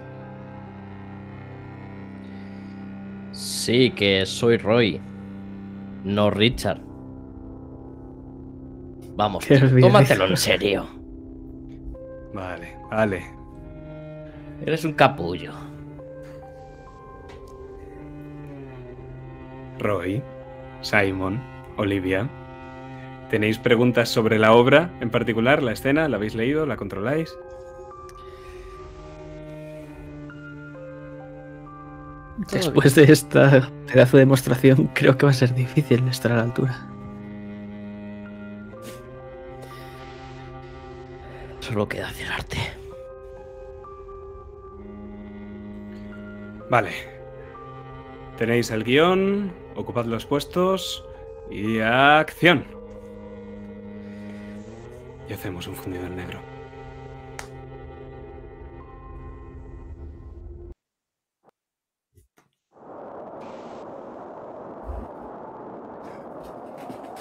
Y cuando el plano vuelve a abrirse. Lo que vemos son dos figuras abrigadas con pieles sobre pieles y pieles que caminan con dificultad por la nieve en mitad de una ventisca. Y a través de los furiosos copos de nieve que se precipitan sobre ellos, podemos ver la silueta de un castillo sobre una colina, a la que nuestras dos figuras se acercan. Finalmente, ambos hermanos acaban llegando. La puerta se abre para que paséis y el servicio del castillo es tan eficiente que casi parece invisible. Y os quitan las pieles y en cuestión de segundos, todavía con la puerta abierta y la rugiente ventisca en vuestros oídos, un fuego os calienta vuestras extremidades.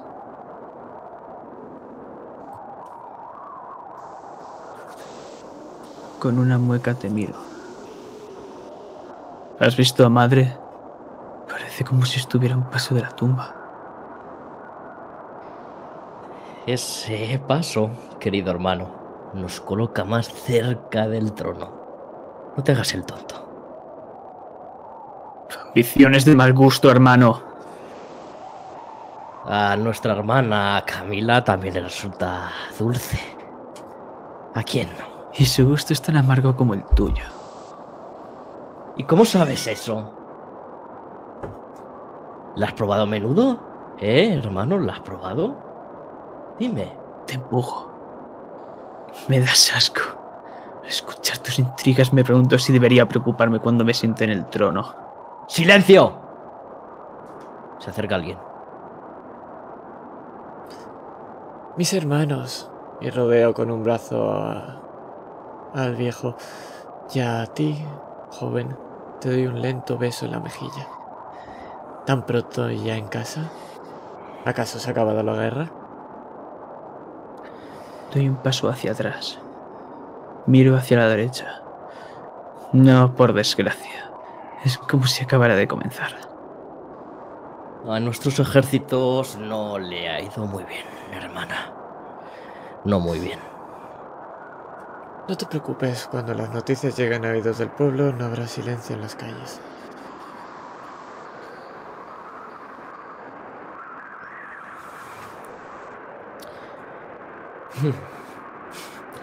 Querrán sangre. Pues pueden encontrarla las penas de nuestro enemigo. O pueden encontrarlas en el cadáver andante que se sienta en nuestro trono. Si es que eh, si es que aún le queda sangre, claro. Te pongo la mano en el hombro. Es nuestra madre de quien hablas, hermano. Mantén tu lengua raya o te la cortaré.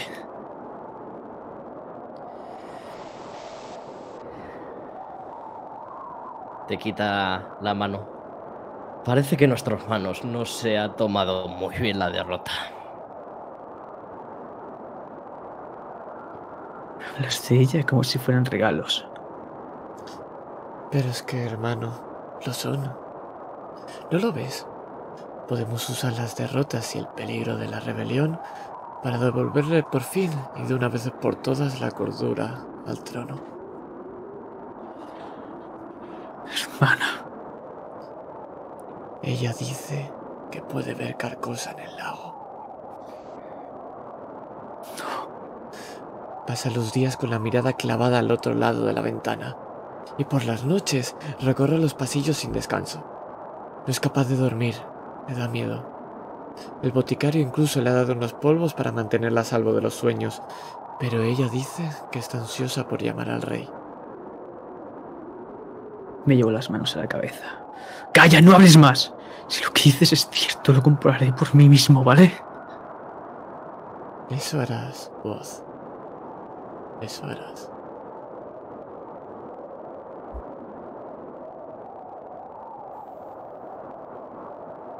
Y mientras pasamos del rostro atormentado de Watt a la sonrisa maquiavélica de la princesa Camila, hacemos en su vestido blanco un fundido en negro.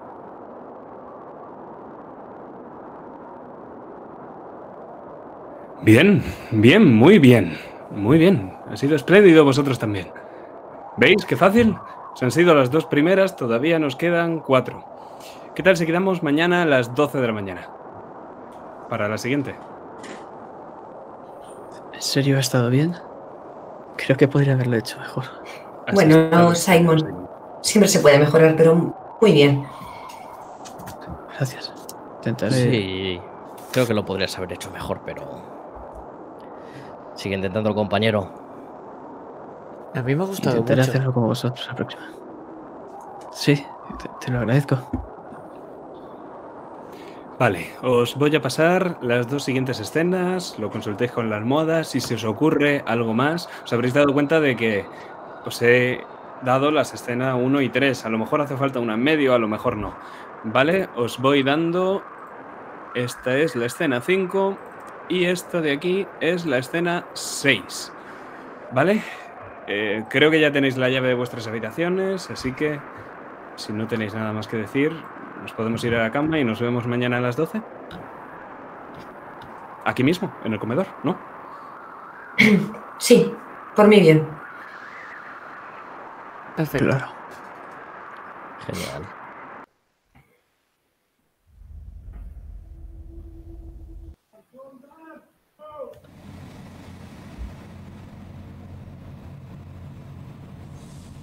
Si me lo permitís, vamos a hacer un fundido en negro y vamos a irnos a otro lugar.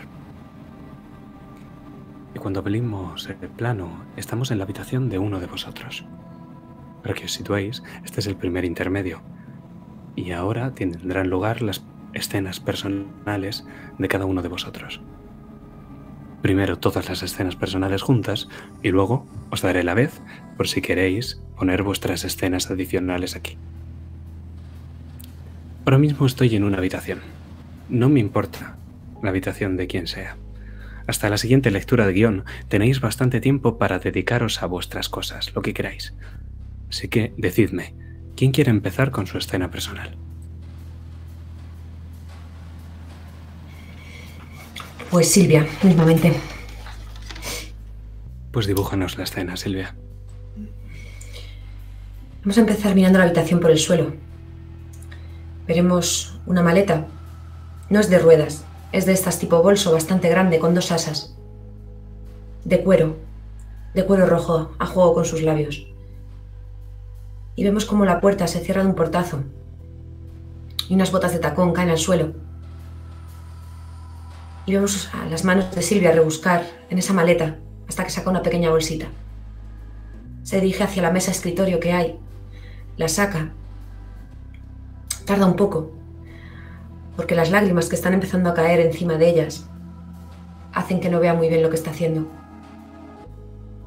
Y si miramos, está preparándose, está sacando una bolsa de cocaína, busca, rebusca en su bolsa una tarjeta de crédito que quizás esté vacía y tenga deudas por pagar en ella.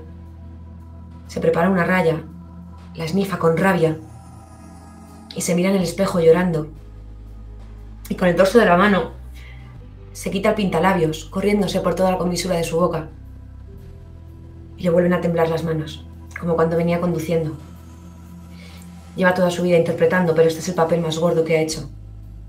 Ver en los ojos de Richard la ilusión de nuevo, mirando a un nuevo amor y a una nueva actriz, como me miraba a mí.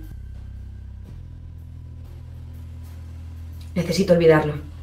Así que me preparo una copa, me siento en el escritorio y me quedo mirando esa bolsa de cocaína, pensando en si ir a ver a Roy o no. No me ha gustado el desprecio que me ha hecho debajo de la mesa, necesitaba sentirme fuerte y ese ataque... Que sí, que lo tenemos que llevar en silencio, que lo sé. Pero necesitaba sentirme poderosa en ese momento. Así es como termina.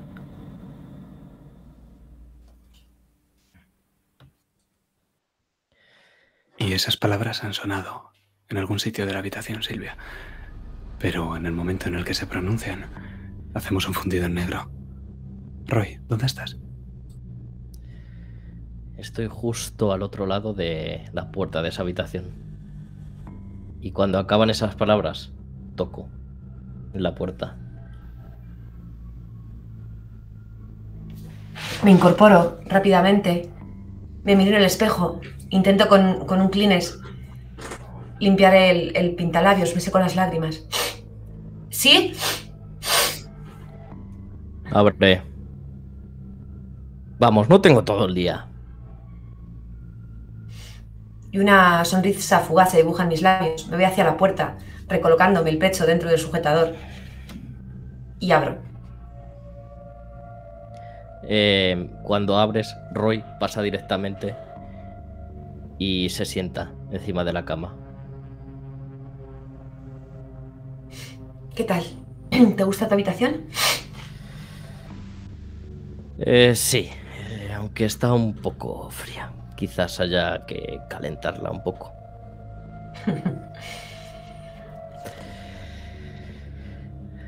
Aunque...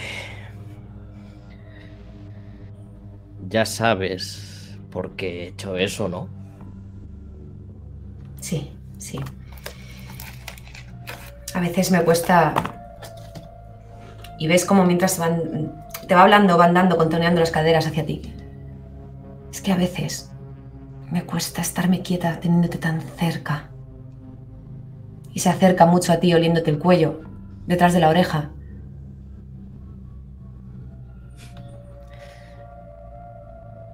Te sonríe con unos ojos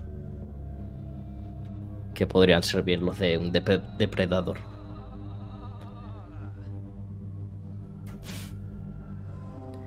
Cómo me encanta la parte de ti. Mira el escritorio. ¿Quieres?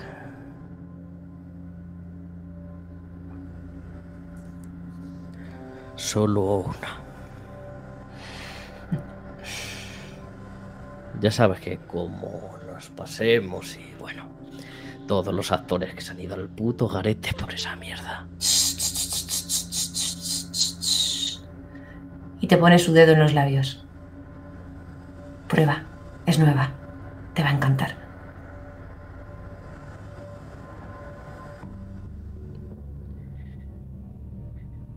Te agarra por el cuello y te besa apasionadamente.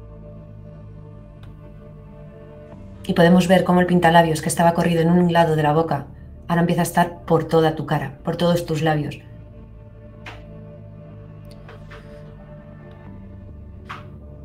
Sabes, eres como una droga. Eres peligrosa. Me enganchas esa adrenalina, ese estar en la cuerda floja. No sabes cómo me pone. Pues estar en la cuerda floja es mi especialidad. Y fundimos en negro.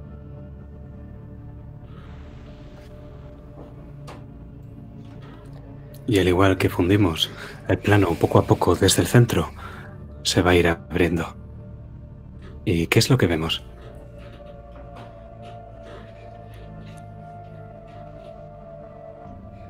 Simon, Olivia.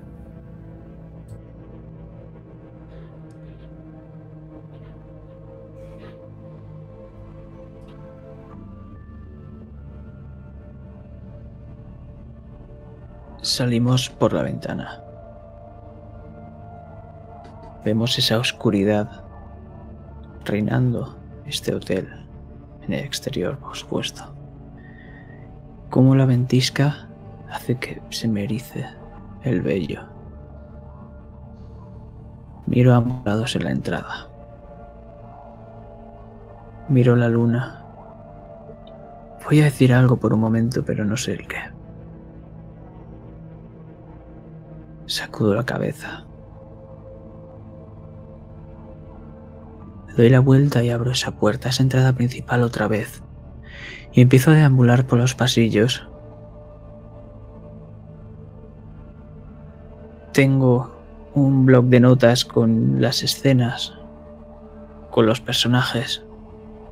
Wood el viejo, entre paréntesis yo. Wood el joven, Roy.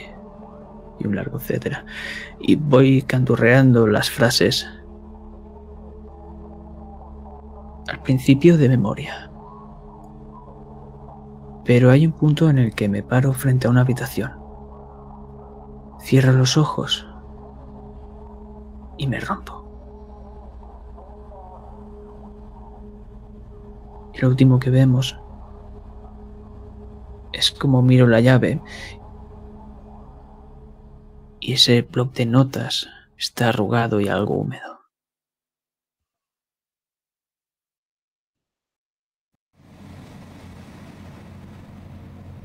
Hasta que oyes un golpeteo constante. Te das cuenta que son el de unos tacones. La pregunta es, ¿vas a entrar en la habitación antes de ver a Olivia pasar? ¿O no? No.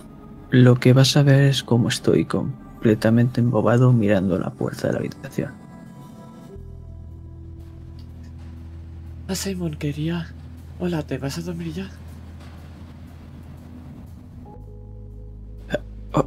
Hola Silvia, ¿qué, qué tal estás? Bien, bien. No, solo estaba repasando un poco la nueva escena ¿eh? y solo quería una opinión de alguien más formado que yo. ¿Cómo, cómo ha estado? C- Claro ¿Tú Silvia, para lo que quieras. ¿Tú harías algo diferente o...?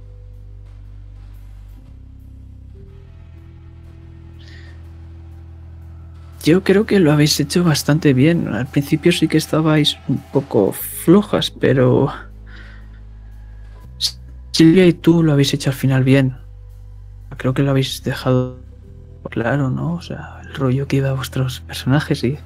Bueno, est- estoy hablando demasiado, ¿no? No, no, me alegra que lo hayas visto. También se te ha dado muy bien. Me gusta mucho la, el- la lealtad de tu personaje. Es como si realmente... A mí también me gusta hacer de joven. Es algo curioso. ¿Y cómo has- la has visto a ella? Ya sabes, no sé si es que se lleva mal conmigo o es lo de Richard. Tú la conoces más que yo. Bueno, yo la conozco más que... Bueno, sí, a ver, llevamos mucho tiempo siendo amigos y... Pero bueno, hace tiempo que no. Creo que es algo difícil de tratar ahora. ¿Crees que va a dar... Pero creo que no es algo personal. Quiero decir, has visto lo que bebe y cómo habla. Cómo trata a todos. Tengo miedo. No te voy a engañar. Pero creo que vamos a conseguirlo, ¿no? Por, por el bien del rodaje y de la obra y bueno. Por nuestro bien, ¿no? Sí, lo conseguiremos por, por nuestro bien. Al final, cada uno siempre quiere lo mejor para sí, ¿no? Buenas noches. Sí. Buenas noches. Y escuchas ese taconeo que marcha. Constante.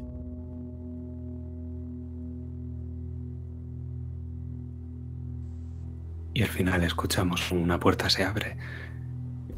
¿A dónde habías ido? Y Estaba la puerta vuelve a Y ya las voces nos llegan amortiguadas.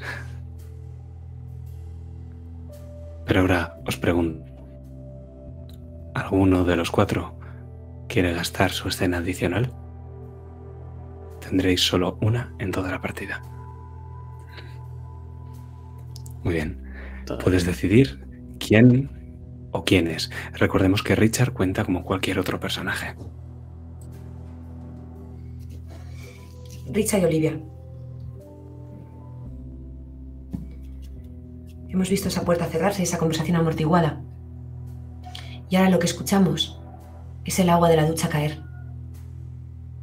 Su habitación es una de las que están más frías, así que han decidido ducharse. Olivia, has decidido pasarte a la ducha con Richard para entrar en calor antes. Y podemos verte cómo os vais besando, vas bajando por su cuello, su omoplato, su pecho. Y en el momento que vas bajando por su tripa, su ombligo, escuchas como entre gemidos se le escapa el nombre de Silvia.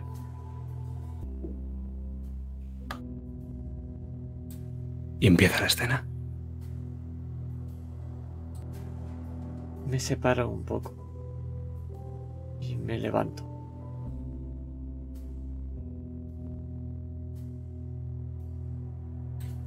Me lo quedo mirando. Perdón. Se parecen los nombres, ¿vale? No estaba pensando en ella. Te sonríe.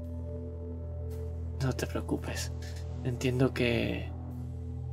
Bueno, son muchas emociones juntas. Habéis pasado por muchos juntos. No, Fueron no 10 pasa años. nada. No pasa nada. Lo importante es que ahora... Y me acerco a su cuello. Todo es diferente. Y le sigue besando. Él te devuelve cosas- el beso y esta vez te separa un poco para que sigas hablándole a la cara. Las cosas son diferentes y el pasado a veces hay que dejarlo atrás. Siempre para tener un futuro mejor. Ya sabes que yo estoy comprometido con ese futuro. Y creo que te he dado las pruebas que hace falta. Me tienes esperando. Y no me importa esperar, ¿eh? Mientras seas feliz. Mientras los estemos. Quizá cuando... Quizá cuando salgamos de aquí. Quizá me puedes llevar algún país exótico. Que no haga tanto frío como aquí. ¿Eso es un sí con retardo? Y quizá me lo puedas pedir con ropa. Y te miro de arriba. Sí, sí, no te preocupes. Me hace feliz y me da igual. En verdad me da igual. Si tú quieres que sea con ropa, será con ropa. Y si quieres que te haga una película para pedirte la mano, Olivia, te haré una película para pedirte la mano. Oye, eso me ha gustado. Sí, cambio de idea, prefiero la película. Voy a tener que ir trabajando sobre el guion. Además, siempre podemos convertir una película de miedo en una de amor, ¿no? Todas siempre. Todas las historias son iguales, ¿verdad? Todas al final son de amor. Él sonríe y esta vez es él el que te besa. Y le devuelvo el beso.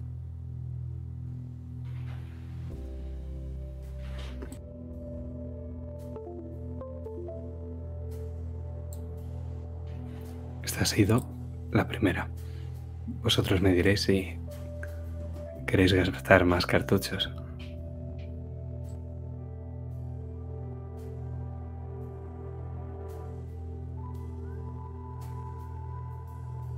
No de momento.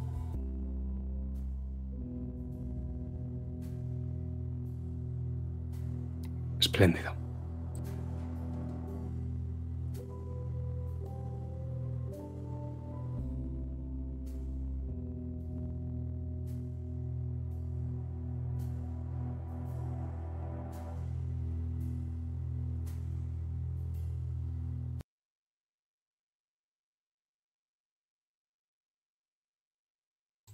Pues al final acaba pasando la noche y la mitad de la mañana siguiente.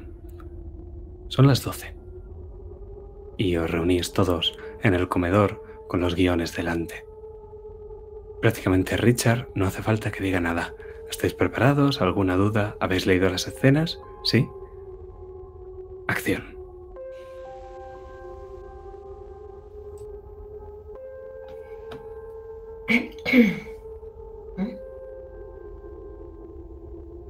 Escena 5. Acto 1. Cuando el plano se abre, lo que vemos son los aposentos de la reina Casilda. Es una estancia tan grande como toda una planta. La reina está de pie junto a una larga, larguísima mesa y está leyendo un pergamino amarillento.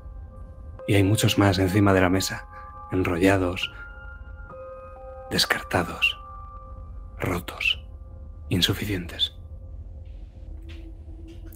Watt, el viejo. Entras en la habitación y ves a la reina que está de espaldas a ti. No se percata de tu presencia. La habitación es grande, tú estás lejos. Vuestra escena.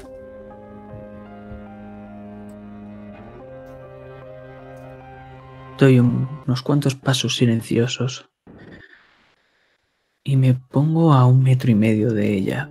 No quiero leer lo que tiene. ¿Qué es lo que busca mi reina? Levanta la vista de ese pergamino y los clava en ti los ojos, como si se fuesen a salir de sus órbitas. Dime, ¿has encontrado el signo amarillo? No, mi reina, no lo encontré. Las bibliotecas no ofrecen pista alguna. Entonces estamos definitivamente condenados. Reina, mira al otro lado del lago. ¿Qué es lo que busca? ¿Has encontrado el signo amarillo? Mi reina ya sabe la respuesta a esa pregunta. Ay, entonces estamos definitivamente condenados.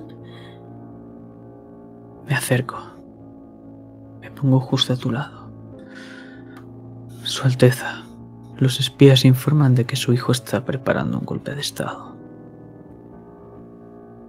Se aparta de tu lado, girando primero la cabeza y después el cuerpo que acompaña ese movimiento, hasta que se acerca a la ventana y apoya su frente en ella. No importa. No importa. Sa- sacrificio. El pueblo está inquieto. Si intentan usurpar su trono, las calles se rebelarán y reinará la anarquía.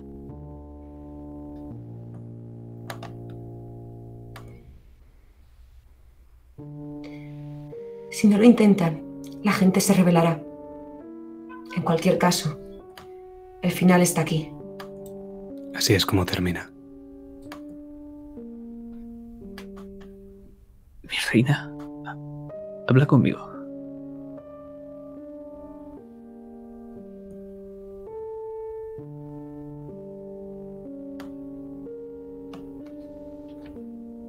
Encontrado el signo amarillo? No, mi reina, mis escribas y yo volveremos a buscar. Ves cómo su mirada se pierde. No lo encontrarás. Doy media vuelta. Empiezo a caminar silenciosamente. Y dejamos atrás esta sala para recorrer un pasillo infinito lleno de cristales. Entonces es verdad. La reina está loca. La habrán envenenado. Quizás sea por pena. No me permitirá que investigue. Si la reina está loca, somos los hijos quienes debemos sentarnos en el trono. Nos tacharán de necios degenerados. Degenerados demasiado ocupados con sus placeres para ocuparse del asunto de Estado. Y eso deja a Camila como la única capaz, como la única capaz de gobernar por ellos.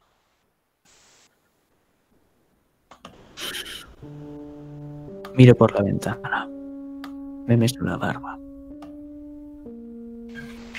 Dejemos que la vieja reina muera y que otro suba al trono. Una reina es una reina, aunque ésta necesita un rey. Así es como termina. Y de ese fundido en negro, vamos a volver a abrir el plano y no nos hemos movido del castillo de Alar. Sencillamente estamos en otra sala, en la sala del trono. Woz, el joven, está de pie, esperando impaciente. Da con pie en el suelo hasta que una de las puertas laterales del Salón del Trono se abre y sale de ella una figura grácil, con tacones y faldas del vestido que se sube para correr hacia el príncipe. Y ese taconeo constante se rompe.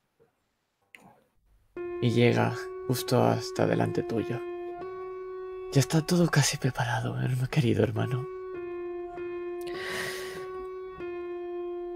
A veces tu ambición me da miedo, hermana. Estoy rodeando ese trono, el que tienes justo delante de ti. Y justo le he dado una vuelta. Estoy pasando el dedo por el trono. Se acerca por la parte de atrás y justo cuando toca tu mano empieza a acariciarte por el brazo. Y empieza a hacerlo en el cuello. Eso es todo lo que hace. Acerca sus labios a tu oreja y te va a susurrar. No. Y cuando lo haces, te coge de la barbilla y te gira para estar frente a frente a solo un milímetro. Entonces muéstrame qué más te hace.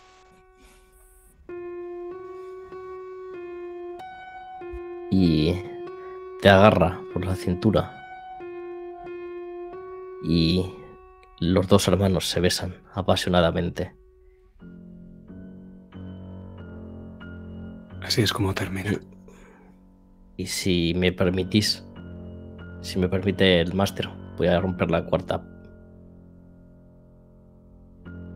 Voy a romper la cuarta pared porque mientras lo hace, Roy mira a Silvia en un puto ciego para Richard y sonríe.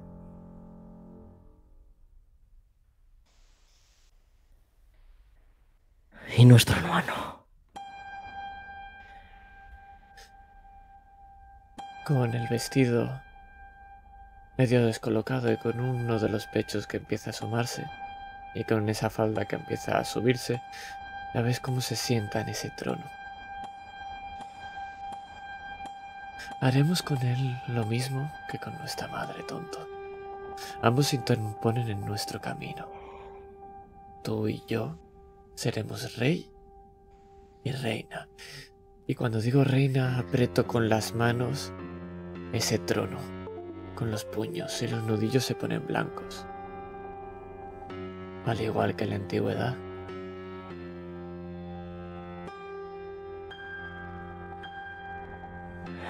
El rey de amarillo. Y acaricia el trono. Y la reina de rojo hechicero y ramera. Como fue, como es y como siempre debió ser. Y ahora es ella la que te agarra del pecho y te acerca a él para besarte apasionadamente.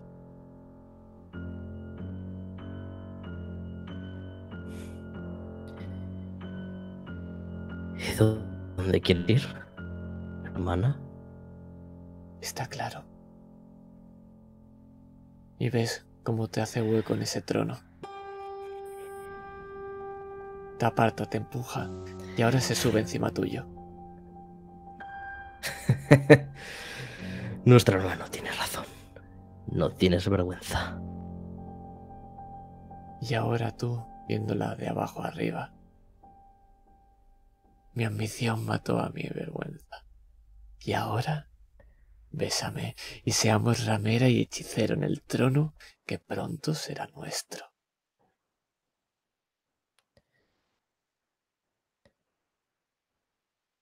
Y no está en la codación, pero Roy la vuelve a besar y agarra los muslos de Olivia. Así es como termina.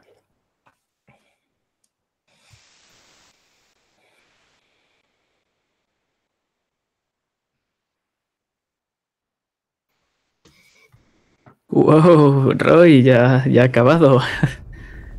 ya puedes separarte. Olivia, querida, has nacido para este papel. Eh, Para. Gracias. Sí, sí, Silvia. perdón. No, no, me, me alegra mucho. La verdad es que me estoy esforzando todo lo que puedo. Tú también has estado muy bien, Roy. Y ves que cuando lo dice, lo miras, la, la ves mirándote de abajo arriba, casi como cuando una niña busca esa aprobación. Inocente. También. Te guiña un ojo. Y cuando lo hace, eh, mira a Silvia con unos ojos pícaros. Vale, vale, está bien. Ha sido fenomenal. Guardaos eso para la obra, ¿eh? Vamos muy bien de tiempo. ¿Qué tal si nos volvemos a reunir a las 6 con las dos últimas escenas? De acuerdo, son concretamente las 7 y la 8. Os las dejo aquí encima de la mesa. Tenéis una copia cada uno. Y nos vemos a las 6. Descansad, meteos en el personaje y bueno, haced todo lo que tengáis que hacer, ¿vale? Muy bien, pues venga, nos vamos. Vamos a tener el domingo libre y todo.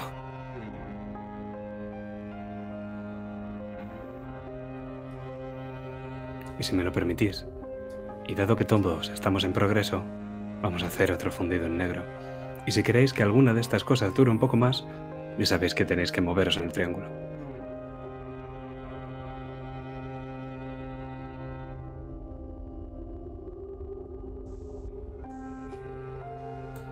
Iniciamos el segundo intermedio con una ronda de escenas personales, exactamente idénticas, salvo que ahora hay una cosa que de decir, y es que si no se usan las escenas adicionales ahora, no se van a usar en ningún momento. Las escenas de dentro de la obra todavía las podemos sacar en el segundo acto. ¿Quién quiere empezar?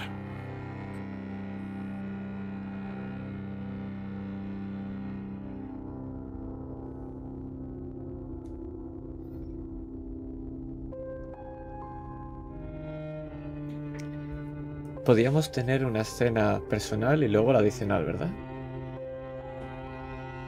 Vale. Eso es, la adicional no hace falta que tú estés involucrado, la personal es necesario, pero puede ser de la longitud que tú estimes.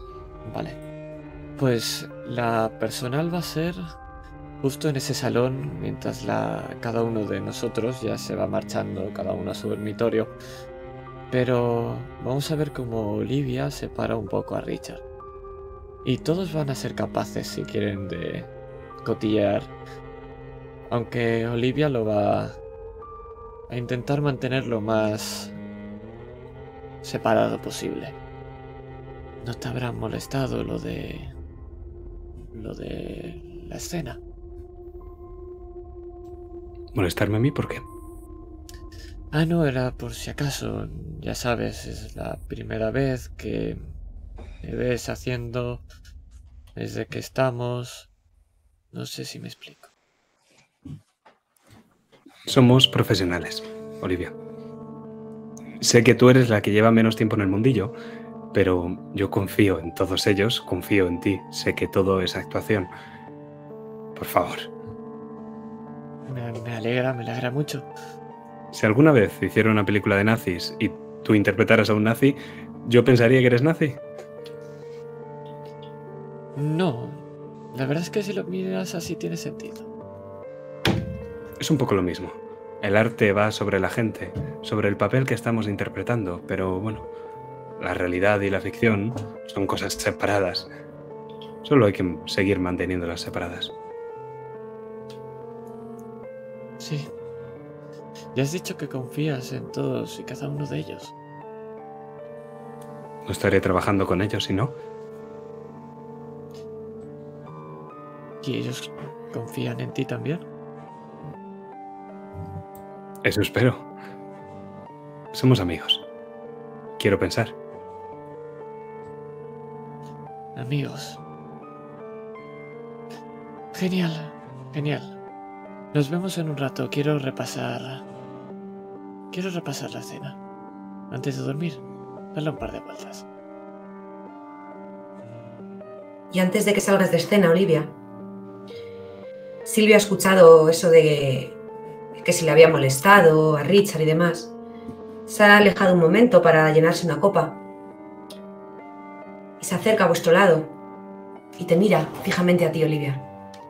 Querida, la experiencia te lo dan los años. Aquí somos todos profesionales. Mira, ¿ves? Y se encara hacia ti, Richard, poniéndose a milímetros de tu cara. Y puedes oler el perfume, ese que tanto te gusta. Ahora mismo podría comerle la boca a Richard y no se le movería ni un pelo, ¿verdad, Richard? Traga saliva. Porque aquí todos somos muy profesionales. Y se va con su contoneo de caderas, dejando ese reguero a aroma dulce y saliendo de la habitación.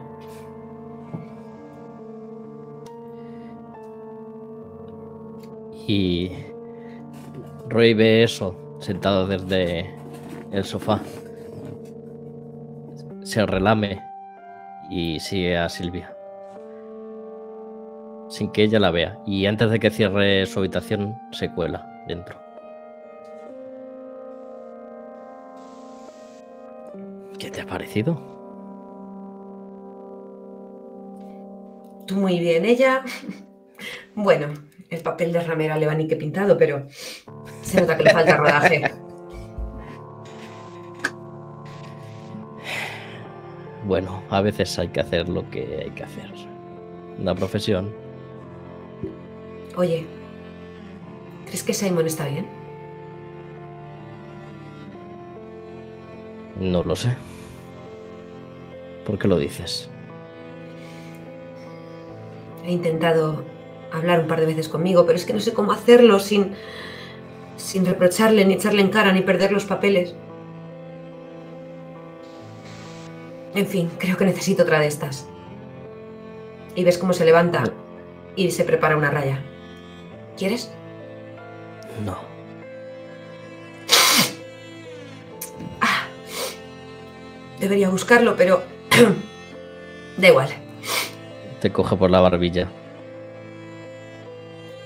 Te va a acabar matando. O haciéndome más fuerte.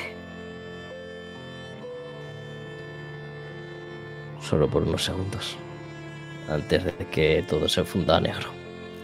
Te coge por la muñeca y pido la escena adicional ya. Y vamos a hablar con Simon. Ambos. Sí. ¿Dónde está Simon entonces? Pues justo después de cogerla por la muñeca, en la puerta. Silvia, ¿estás ahí? Quería hablar contigo. Perfecto. No hemos tenido que ir a su habitación. No, espera. Y empieza Los a... problemas se me cogen por los cuernos y se Joder, que no puede ver esto, no puede ver esto, Roy, no puede ver esto.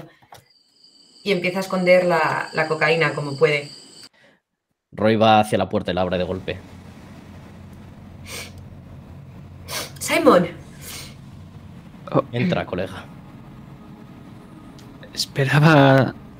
Ah, no, estás también ahí, Silvia.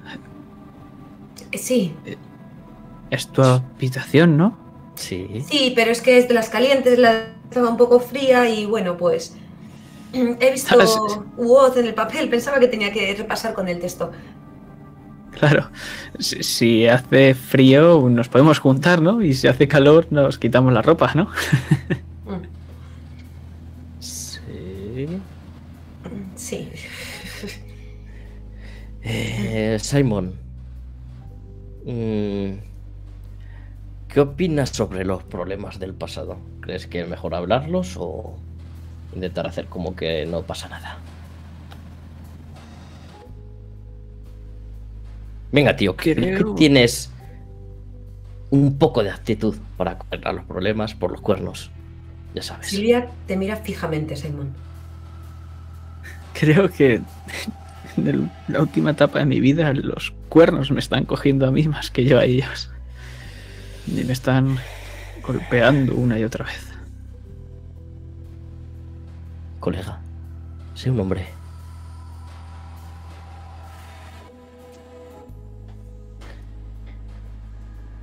Que, perdona mi pregunta, pero ¿qué pintas aquí, Roy? Deberías darme las gracias. Sale por la puerta y se marcha de la escena. ¿Quieres que repasemos el texto o, a qué has venido, Simon? Nada, solo quería saber si estabas bien. Te he visto... Hoy te he visto bastante bien, mejor que ayer incluso. Estoy mejor que hace 10 años, si es lo que quieres preguntar. No, no es eso. Siempre has estado bien, Silvia. No, Simon. No siempre. No siempre he estado bien. Y tú, tú lo sabías. Y preferiste quedarte con él para que te diese las migajas de papeles antes que venirte conmigo, con tu amiga. Así que ahora no vengas a decirme, ahora no vengas a decirme que te has acordado mucho de mí, no, no, Simon. Silvia. Ya sabes que tengo una familia y una reputación que mantener. Mi mujer no trabaja de algo en lo que pueda pagar la casa. Imagínate que se descubre que...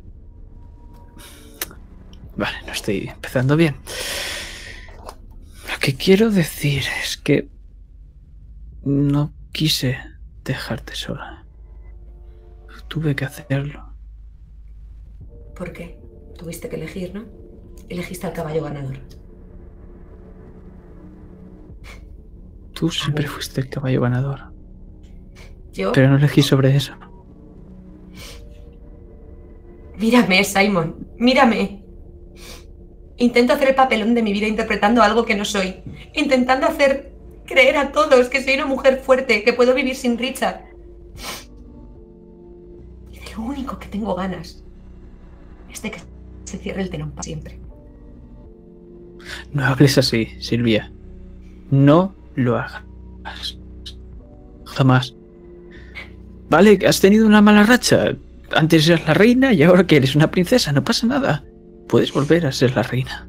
No tienes ni puta idea, Simon. No tienes. No, tengo ni puta idea.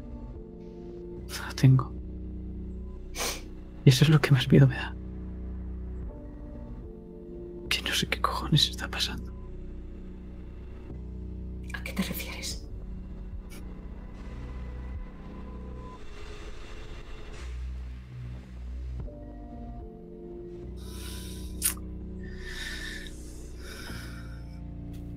Realidad, pensaba que esta era mi habitación. Pero he puesto la llave y no he abierto. ¿Se puedes creer? Perfecto, Simon. Perfecto, pues nada. Y se va hacia la puerta y te la abre. Vete a buscar tu puta habitación.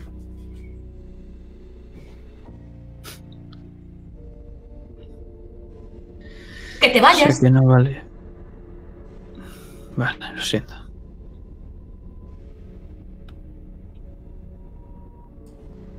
Y da un portazo cuando sales. Y cuando pasa la puerta, ves a Roy otra vez. Está apoyado en la puerta. O sea, en la pared del pasillo. Pero fundimos en negro. Así es como termina.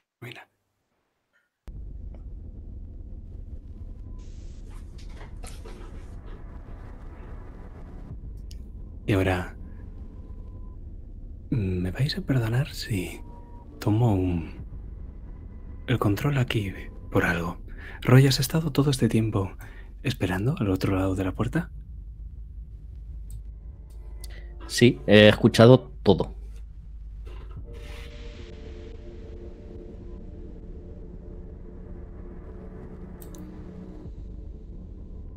Ves a Olivia. Escuchas sus tacones más bien en el fondo del pasillo. Asoma la cabeza y en cuanto tú miras hacia ese fondo del pasillo, vuelve a meterla hacia adentro. Es que lleva puesto una especie de máscara.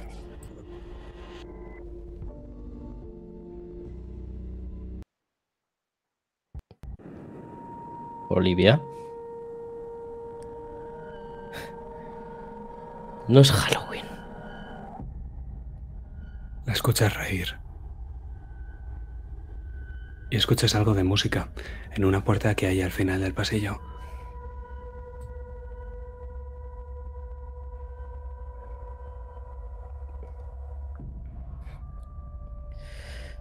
Me voy a asomar a esa esquina. Pero lo hago sin acercarme al, al quiebro entre los dos pasillos. Con cautela.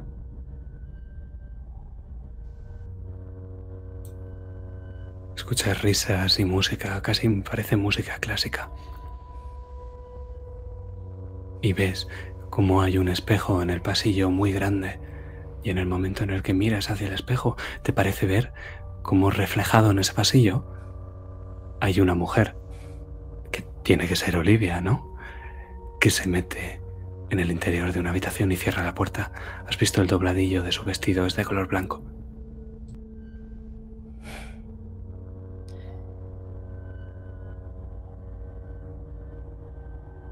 ¿A qué coño juegas? ¿Quieres jugar? Y me acerco a esa puerta.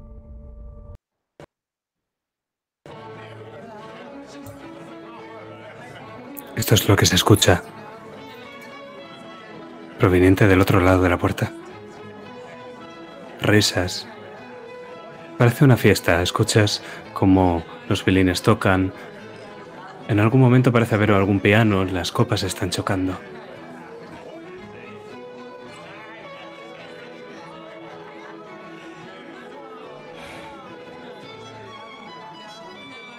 Pongo bien el oído.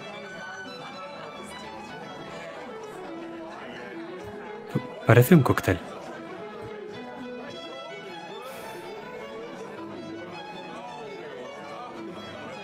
Pienso en todas esas pelis de terror en las que el prota siempre es un imbécil y bueno, los protas suelen ser unos imbéciles y mueren de forma estúpida, siguiendo eso que no deben seguir.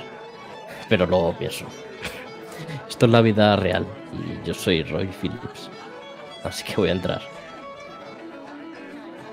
Sonrío y entro. Así es como termina.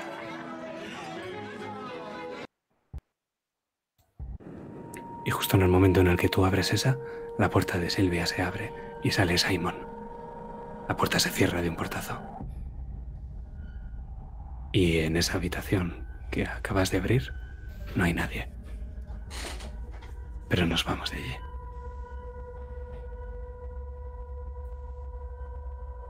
Creo que solo queda una escena personal, ¿no? ¿O queda más de una?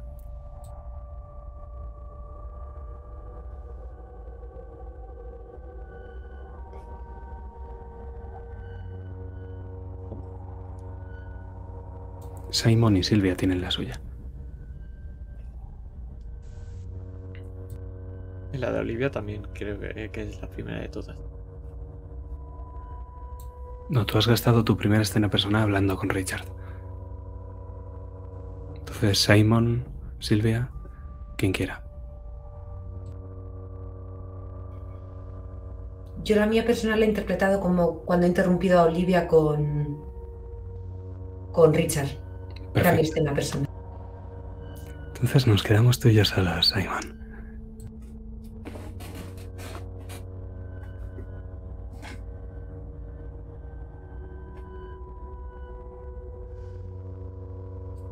Es que verás, este hotel es un puñetero laberinto. Es tan difícil encontrar una habitación cuando no recuerdas de cuál has salido y por dónde has entrado. Estás muy desorientado. Todas parecen iguales, pese a los números. Y entonces escuchar cómo las puertas se abren. Y algo de música de fondo.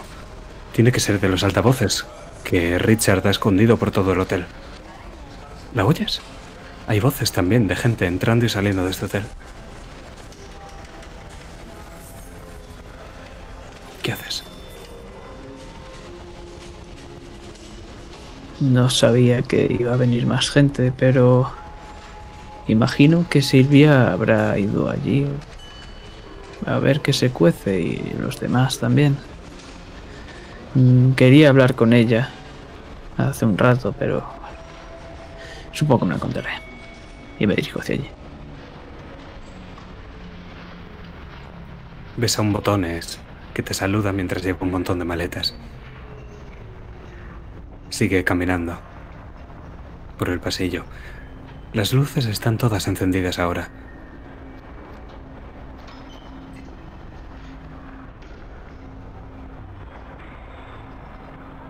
Buenas. eh.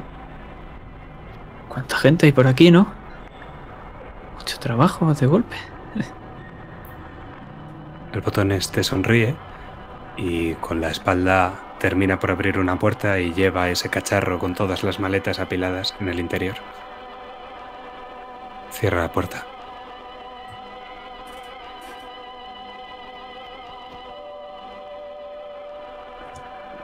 Bueno, tendré trabajo. Sigo caminando, pasando la mano por la pared. ¿Qué tacto es? Es papel. Es papel lo que estás tocando y no hay prácticamente nada rasgado, está nuevo.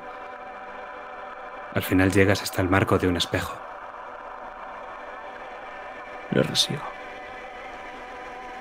Ahora tocas el frío Entonces- cristal.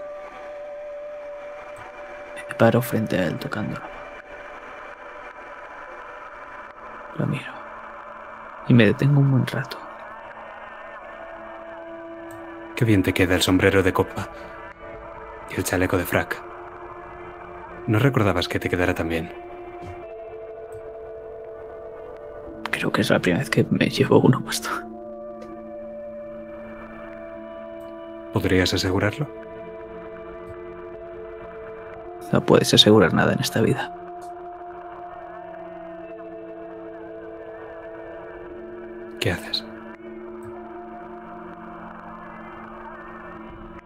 Por un momento me miro de arriba abajo. Arqueo la ceja, pero... Sigo oyendo hacia esas voces, hacia ese ruido.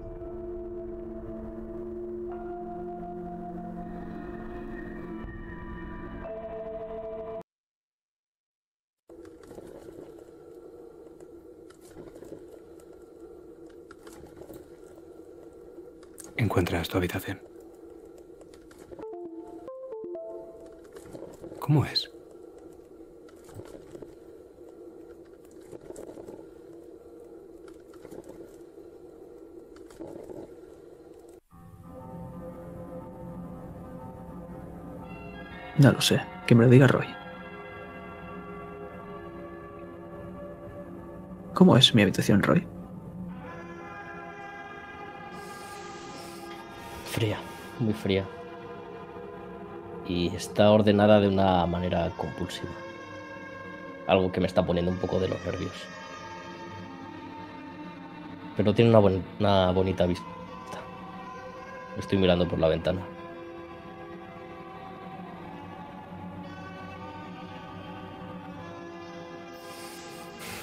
Paso las manos otra vez frotándome los brazos.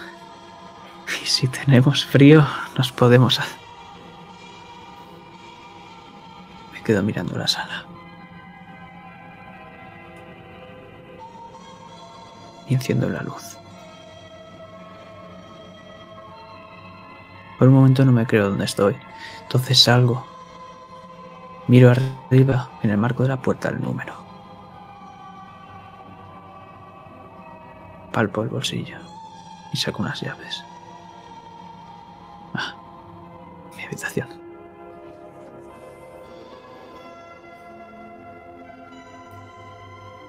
Cierro la puerta lentamente.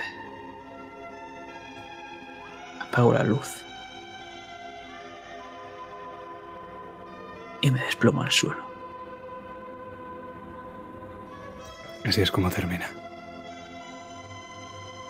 Fundimos en negro.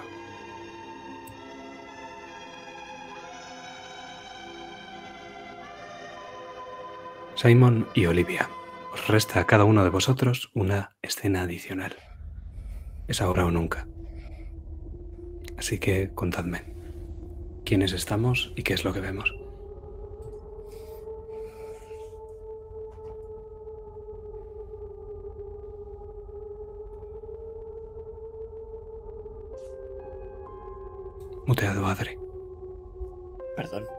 Solo todo el rato.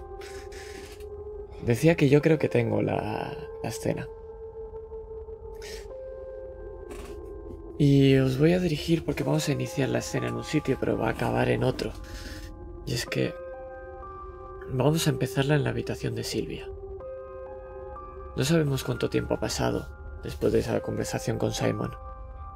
Lo que sí que sabemos es todo lo que ha pasado por el cuerpo de Silvia desde entonces.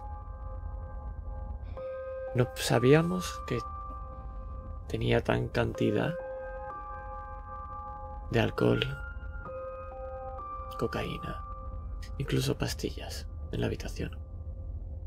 Y cada vez queda menos. Y a pesar de que bebes, esnifas,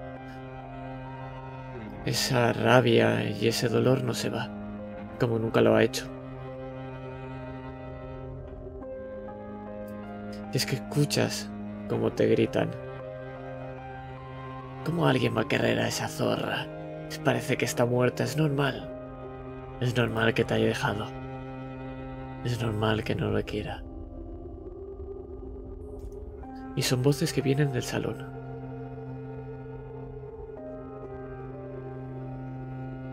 Y nos vamos a dirigir ahí con la visión de Silvia. Y es que ese salón todo borroso es lo que vemos y lo que tú ves claramente, Silvia, es como en ese trono, Olivia con ese vestido blanco está encima de Roy.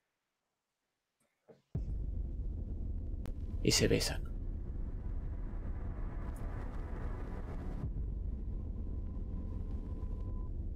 Roy le está quitando la ropa. Cojo el bar.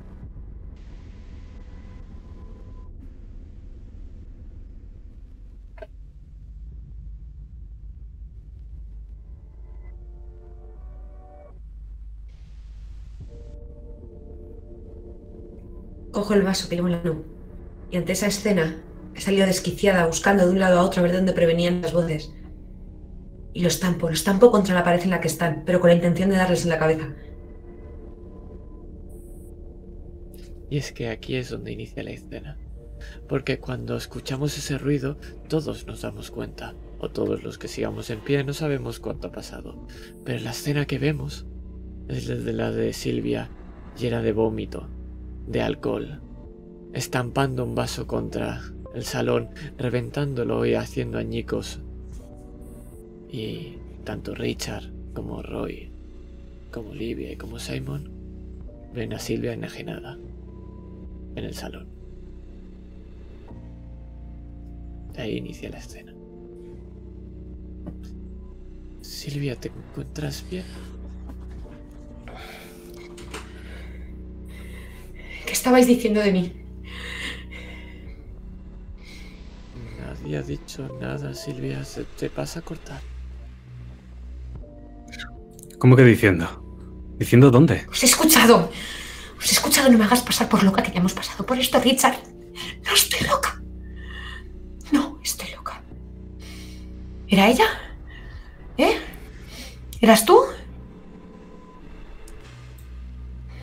No hemos sido ninguno, Silvia. Ninguno. Vaya, ahora que me estás diciendo que, que oigo voces. Que oigo voces. Que no piensas que soy una zorra. Que no piensas que no merece quererme nadie y que por eso me dejaste. ¿Eh? Y tú, tú también te apartaste de mi lado.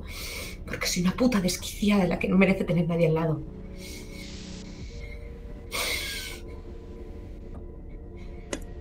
No digas eso, Silvia. No hemos dicho nada sobre ti. No, pero piensas. Porque sé que lo piensas, Simon. Y te da con su dedo golpecitos en el pecho. Me estás haciendo daño, Silvia. Hasta que llegues al daño que me hiciste tú a mí todavía te queda mucho. Te empujo. Estás haciendo daño, Silvia, por favor. Que te jodas, ya. Simon. No estás viendo a, a Roy, que se ha, se ha acercado por detrás tuya y te, te agarra con los brazos. para que no puedas lastimar a nadie. ¡Suéltame! ¡Suéltame que sé andar sola! ¡Joder! Ese es el problema. Te dije que dejaras de beber. Te lo dije. ¿Qué has estado haciendo? ¿No entiendes? Que la que se está destruyendo aquí eres tú. Tú. Tú me destruiste. Me convertiste en una puta viuda. Y ahora, por tu puta culpa, estoy condenada a vivir, a morir en vida, cada día, cada noche, joder. Fuiste tú sola quien te metió en esto. Y nosotros te podemos ayudar, pero eres tú la que tiene que salir de esto. Tranquilo. Que lo voy a hacer. Y salgo del salón. Pero antes, antes de que se corte esa escena, se va a cortar con una última frase que vas a escuchar, Silvia, que es la de Olivia dirigiéndose a Richard. Y eso es ser profesional. Y se corta la escena. Ay, quería hacer algo. Pues quien tiene la palabra ahora es Iván, al que le queda una última escena adicional si quiere usarla. Pero antes, déjame que te robe un poco de tiempo.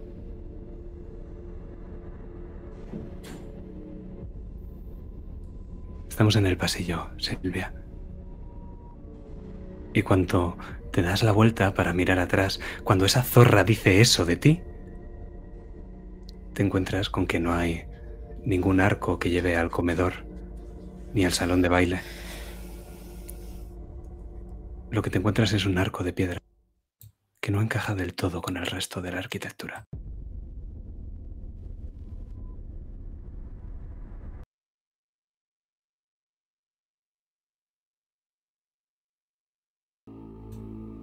Y el pasillo está oscuro. No hay electricidad, lo único que hay es una antorcha que comienza a brillar con una luz roja. Hay una ventana, ahora, grande. Y se ven las estrellas al otro lado. ¿Qué haces? Me a mirar las estrellas.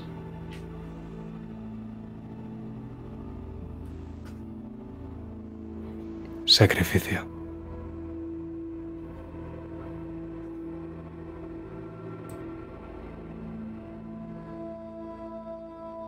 Sacrificio. Lo ves justo a tu lado.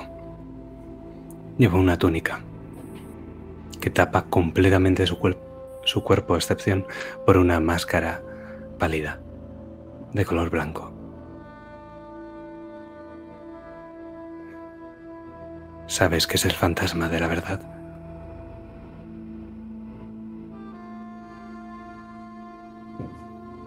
Sacrificio.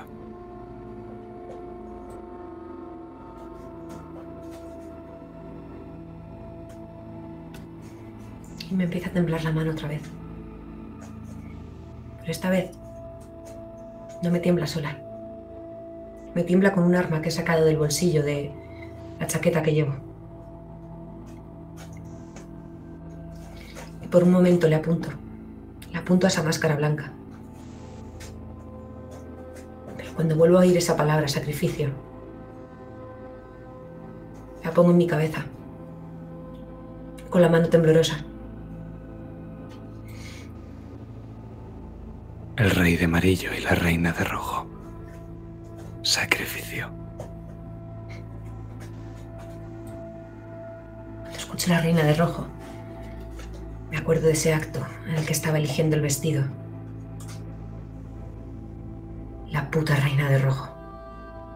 Y sonrío, sonrío mientras lloro. No, no soy la que me tengo que sacrificar.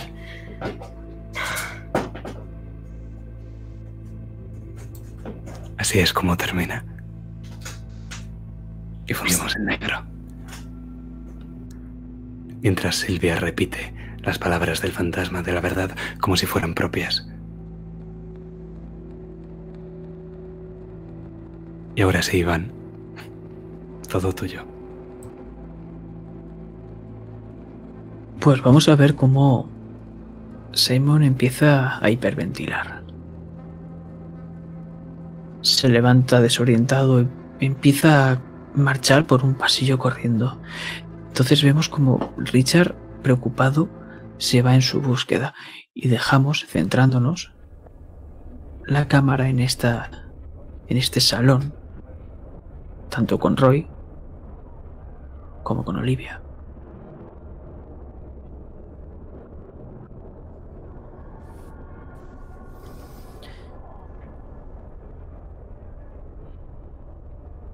Te has pasado un poco.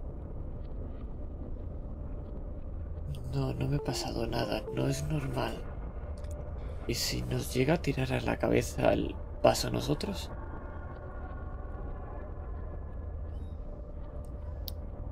Bueno.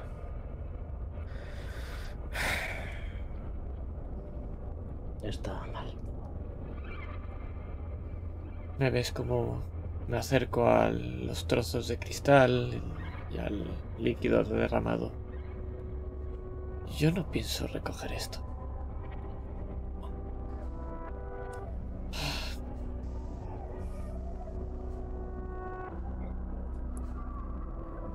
Y te mira, y te mira otra vez. Eh, Y otra vez te te mira con esa, con esa mirada baja, inocente.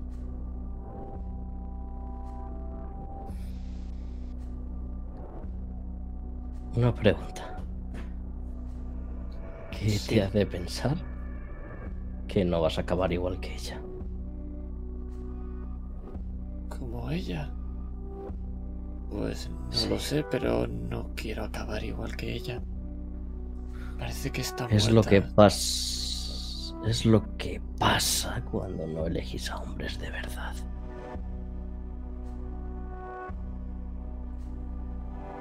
No saben tratar a, a las mujeres y hacer frente a los problemas. Y os coméis la cabeza, os dais la droga, os volvéis locas.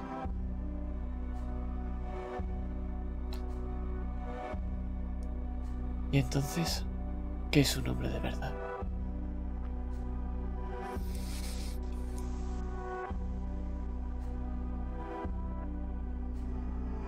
No sé.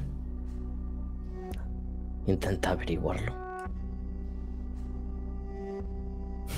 Y me acerco, y me acerco cara a cara a ti. No, dilo tú.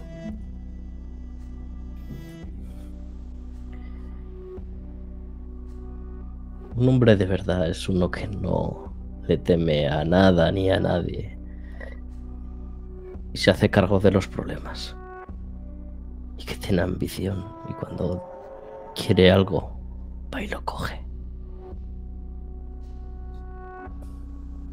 Y si lo que coge es demasiado para él. Eso te hace estar vivo. Estar en la cuerda floja, la adrenalina. Está a milímetros de ti. Notas como el vaho, el calor de los de la respiración de Olivia rebota contra tu cara, pero solo es unos milímetros. Y ves cómo se acerca a tu oído. No seré igual como a ella. Y tú no me harás lo mismo que a ella. Y me aparto y te sonrío. Y ahora la sonrisa que tengo es completamente contraria. Y deja esa inocencia atrás. Te devuelve la sonrisa. Por cierto, ayer querías jugar. ¿Qué hacías? ¿Ayer? No he querido jugar Sí, en ningún momento contigo. Correteando con esa máscara por los pasillos. No sé de qué me estás hablando, pero ten cuidado cuando juegues con el fuego. Roy. Y ves como con un dedo te paso como si fuera acariciando un trono, por la mano, por arriba, por el hombro y al final hacia atrás se separa. Te puedes quemar. Y taconeo constantemente, subiendo por las escaleras hacia mi habitación. Me asusta esa ambición.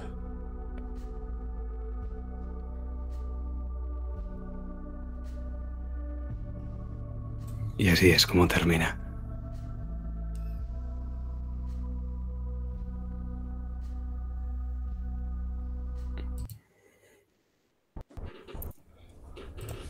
Y pronto dan las seis de la tarde.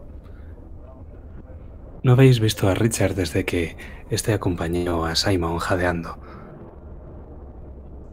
Olivia os ha informado de que Richard no se encuentra bien, que está aguardando reposo en la habitación. Simon ya parece recuperado. Estáis todos en el comedor, tenéis las escenas y podéis trabajar sin él. Y de hecho, tenéis bastante ganas de leer el guion. Sabéis cómo acaba la historia, ¿no? Habéis leído las escenas. Richard os ha dado las dos siguientes. Pero casi os apetece vivirlo. Casi como si fuera más que una simple película.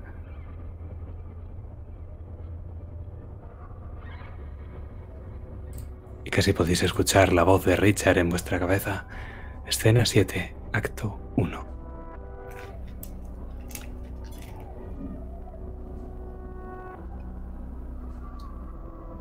y fundimos en negro.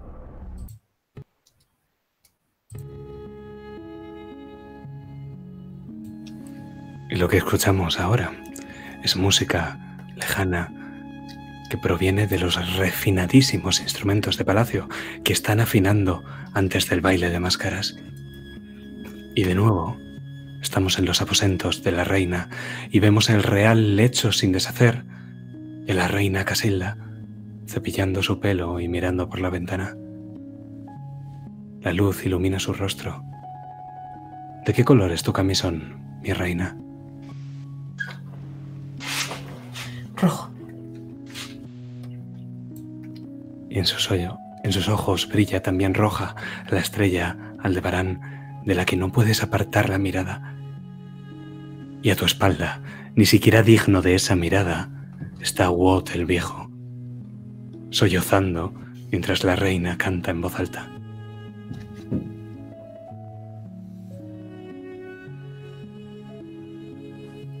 Fueron ellos, mi reina. Ellos lo planearon todo.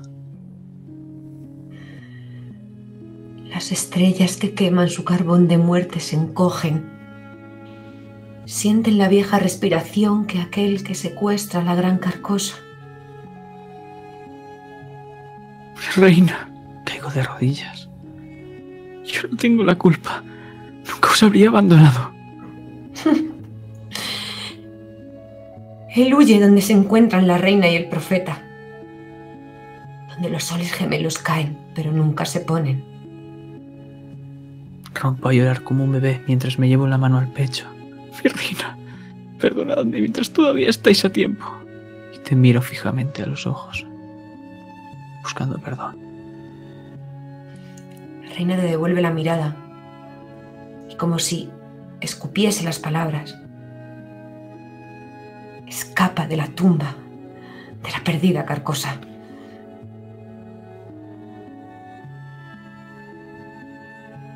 Así es como termina. Y Uot esta vez puede ver a ese fantasma materializado altivo mirándolo mientras susurra en el oído de la reina.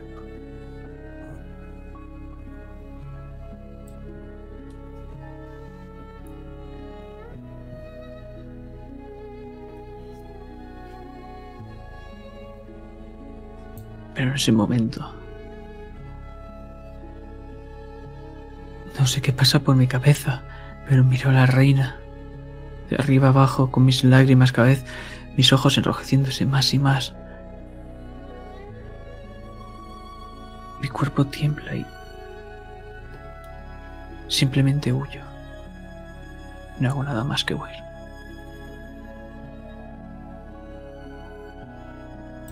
Y vemos cómo te pierdes por los pasillos que son tan laberínticos. Y conforme te vas alejando, el fantasma, si no llevara puesta la máscara, lo veríamos sonreír. Y la música de los instrumentos de palacio sigue sonando. Esos violines siempre son violines.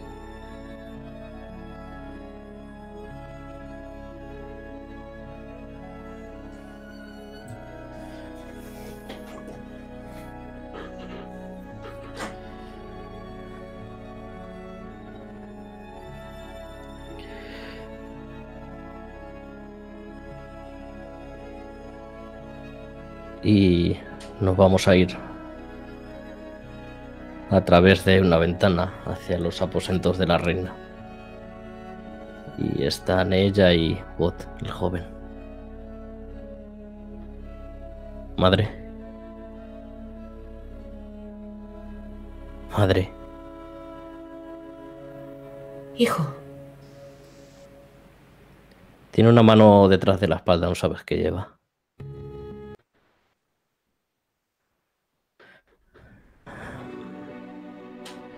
¿Por qué no dejas que nadie te ayude?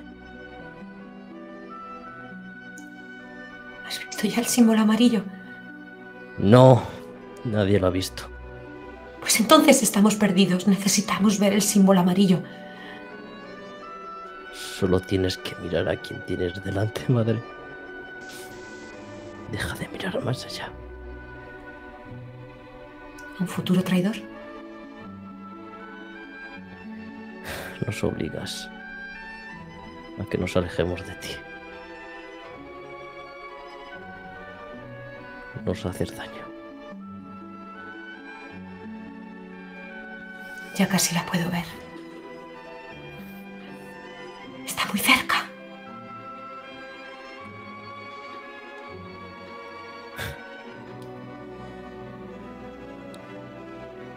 La locura te ha comido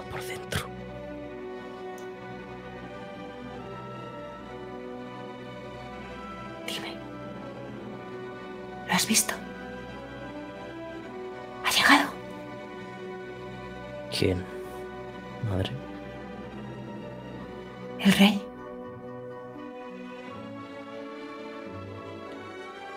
No. Ni no lo va a hacer nunca. Yo sé que sí. Un rey tiene que estar al lado de su reina. Siempre.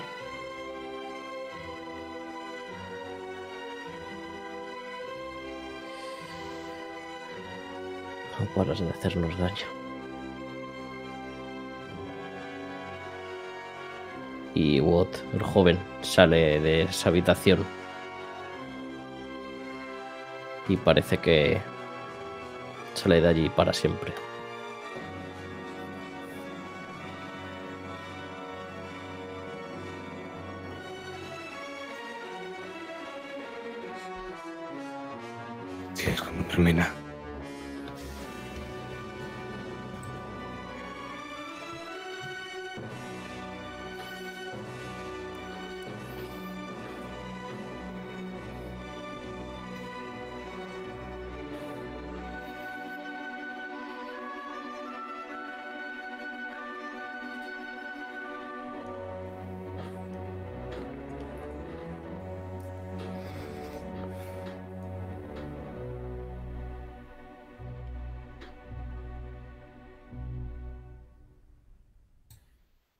Esta vez sois vosotros, Roy y Olivia, los que me vais a decir qué aparece cuando dejamos de fundir en negro.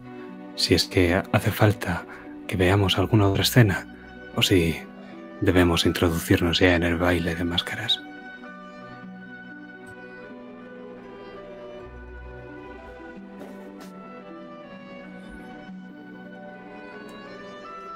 Va a ser justo antes. Este gran portón enorme. Y lo que estoy haciendo es estar con ese vestido, con esa máscara. Estoy impaciente y esperando a que sea Roy el que la abra, pero no sé por qué, pero el joven no la abre. ¿Tienes miedo? Tu ambición da miedo. ¿Acaso no es la ambición lo que te mueve? ¿Acaso no lo es lo que más deseas? Abrir esa puerta.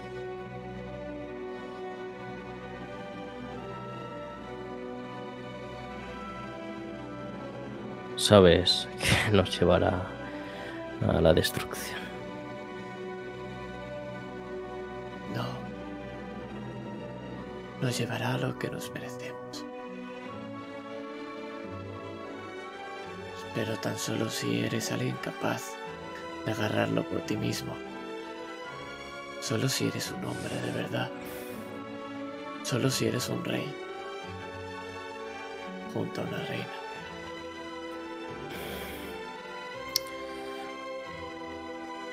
¿Qué demonios? Se recoloca el peto y pega una patada en, en el portón, abriéndolo de golpe. Así es como termina.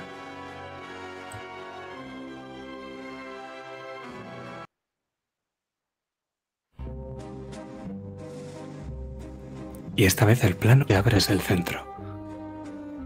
Y poco a poco nuestro círculo de visión se va haciendo más grande conforme la oscuridad desaparece para ver todo un salón de baile. Figuras enmascaradas, hombres y mujeres de la corte con las más lujosas vestimentas, que giran, se cogen de las manos y bailan al ritmo de la música. Pero no todos bailan. Una puerta se ha abierto de una patada y en la otra esquina de la sala, en ambos lados está Watt. Watt el joven y Watt el viejo. La reina todavía ha de hacerse de esperar. Pero decirme, hermanos, ¿cómo vais vestidos?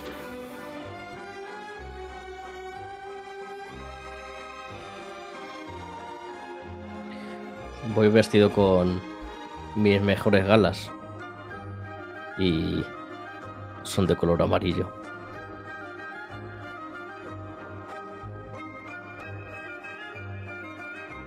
Y llevo una máscara blanca totalmente.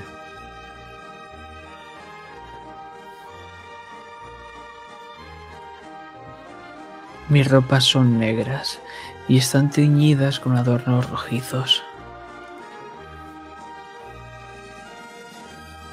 Mi máscara es de un pobre cordero. ¿Qué hacéis mientras esperáis a que llegue la reina del rojo?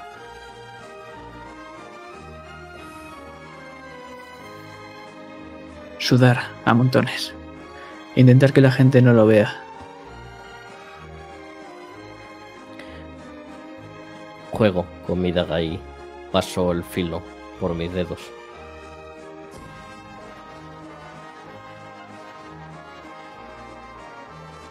Y todos los demás bailan ajenos a todo lo que está pasando. Y en su baile casi hay sonrisas. Pero sabéis que son falsas. Sabéis que realmente hay incomodidad, hay adrenalina, hay asco y hay miedo detrás de sus sonrisas. Es que en la corte todos somos actores. Por lo menos hasta que la puerta se abre y aparece la reina de rojo. O las reinas de rojo. Porque cuando las dos grandes puertas de este salón de baile se abren a la vez, vemos como hay una a cada extremo. La reina de rojo, Casilda y Camila. Imposible distinguir a la una de la otra. La danza de los bailarines se vuelve frenética cuando las reinas aparecen, casi macabra. Empiezan a ir rápido, muy rápido, tanto que cuesta ver los vestidos volando. Las extremidades se mueven tan rápido, giran Se, se deberían de estar mareando, pero como si las volandas de los vestidos de las mujeres aparecieran y desaparecieran y que los hombres cada vez que se pusieran de perfil estuvieran tan delgados que no estuvieran ahí en lo absoluto. Casilda, ¿cómo es vuestro vestido rojo? Es un vestido encorsetado en la parte de arriba con escote corazón, dejando al descubierto toda la espalda, casi donde ésta pierde su nombre. Y ahí nace un gran cancán, con capas y capas de tules, de raso, de terciopelo. Se entrelazan unas telas con otras. Y es un rojo brillante, casi que molesta mirarlo. Camila, ¿cómo es vuestra máscara blanca? Es la máscara blanca lateral derecha, de forma de una calavera. Y la izquierda es simplemente ovalada como si fuera la de una persona. Facción de persona, calavera de otra. Y por supuesto la parte de la calavera es la roja. Y la de persona es la blanca.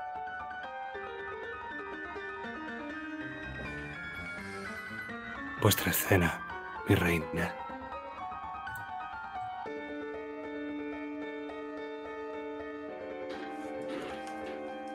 ¿Es un espejo lo que veo? O tal vez un fantasma. No. No es un fantasma, ¿Y cómo estás tan segura? porque mis fantasmas me cantan. Y en ti no veo ningún talento, ni escucho ninguna canción. Nunca me escuchas. Pues entonces un espejo. Un espejo de ti misma. No puede ser. Nadie me quiere. No puedo hacer nada. Y casi puedo ver carcosa. ¿Osas burlarte de la reina? Yo soy la reina. No. Yo soy la auténtica reina. Tú solo eres un aspirante que jamás llegarás a serlo. ¿Y cómo puedes estar tan segura? Estás muerta, eres un fantasma. Eres un cadáver.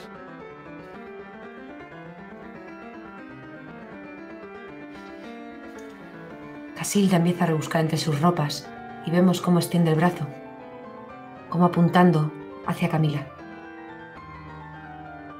No soy ningún fantasma. Y vagas por los salones como tal. Caminas por el mundo como si fueras una muerta y te comportas como una igual. Lo único que haces es llevarte a tu propia muerte. Incluso eres capaz de ver una ciudad muerta al borde de un lago. ¿Qué otra cosa vas a hacer? Y Camila, notas algo frío en tu sien. No soy ningún fantasma. Eres lo que has sido. Y yo soy lo que será.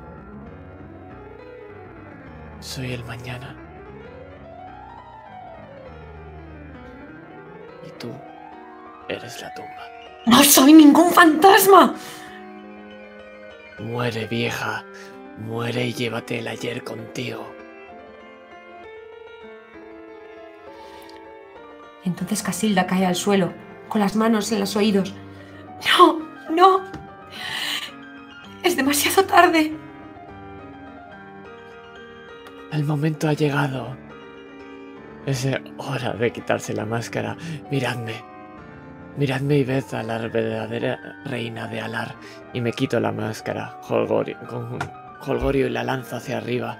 Y cuando cae se destruye en pedazos. Y mirad el cadáver que se retuerce y llora en el suelo. Miradla. Ella es el pasado. Y yo soy el futuro.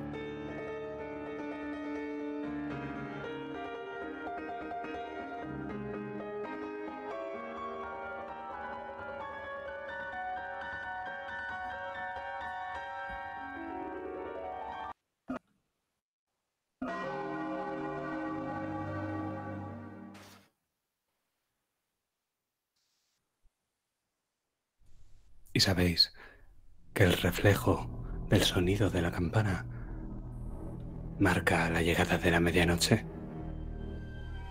Y los bailarines dejan de bailar. Esa danza macabra y frenética se detiene y todos se giran a la vez, como si fueran marionetas, con sus cuellos en ángulos imposibles. Y por la puerta que ya estaba abierta, la puerta de la reina, entra un extraño enmascarado. Lleva una larga túnica de seda y una máscara. Una máscara de una calavera. Y ambas, tanto la máscara como su túnica, son de color del hueso.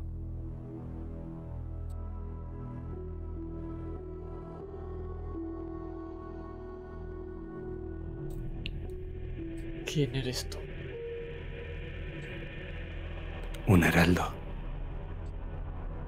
¿Un heraldo que se atreve a interrumpir a la verdadera reina de Alar? Así es. Me giro a mi hermano, el joven. Entonces morirás. Morirás con ella, y señalo. A la reina en el suelo. Enterrado en el mismo agujero. Tus huesos aplastados y tu piel quemada. No tengo huesos que aplastar, ni piel que quemar. Entonces eres lo mismo que ella, un fantasma. No. Soy aquel que llamaste. Vengo a recordarte que no puede haber reina sin rey. No necesito ningún rey. Yo soy su heraldo. Un rey al que han servido emperadores. Ahí está. Está ahí. ¿Quién es la reina? Yo soy la reina. Yo soy la reina. Y debería de desenmascararse, señor, al hablar ante tal. ¿Debería?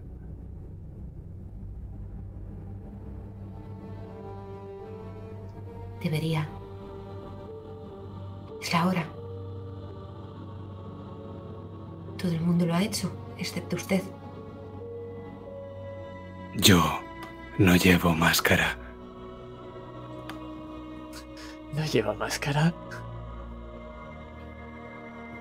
No lleva máscara. Así es como termina.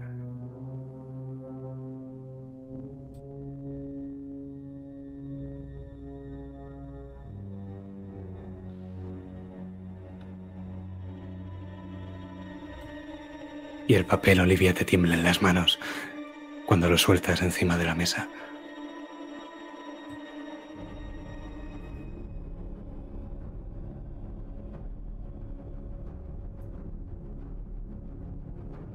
Hace mucho tiempo que no vemos a Richard y no sé cómo está. Voy a ir a buscarlo a la habitación.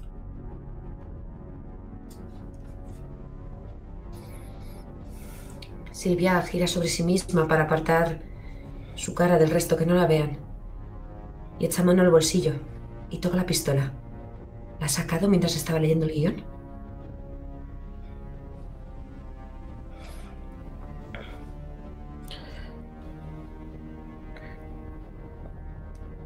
Roy la está mirando con algo de lástima.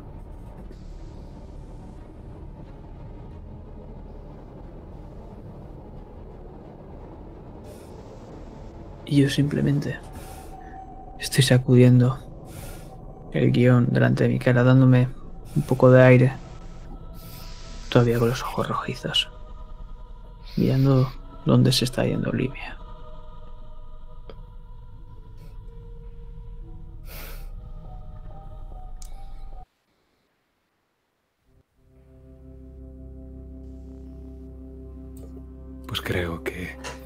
Si Olivia me lo permite,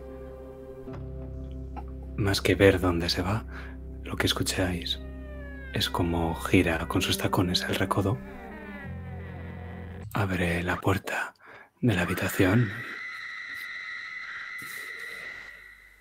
Suelta un chillido.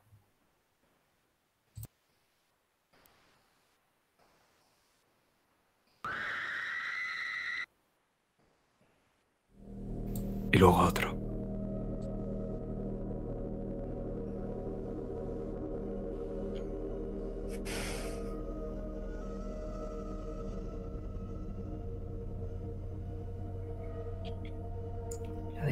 Oído? Sí, ¿qué ha pasado? Y Roy eh, sale corriendo el primero, galopando por el pasillo hasta llegar a, a la puerta.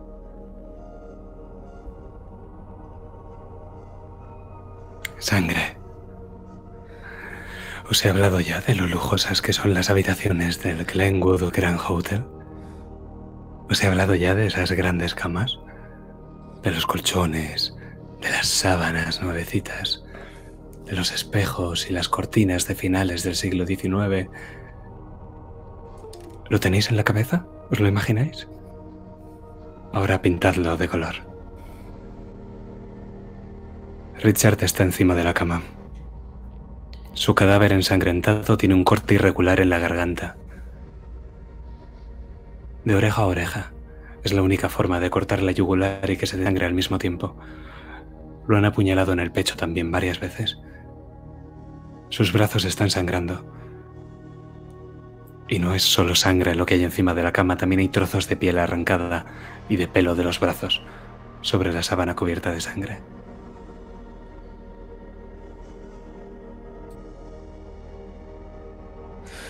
No, no, no, tío. Richard. Y aparto a Olivia y cojo el cuerpo de Richard. No, Silvia se queda en la puerta. No respira.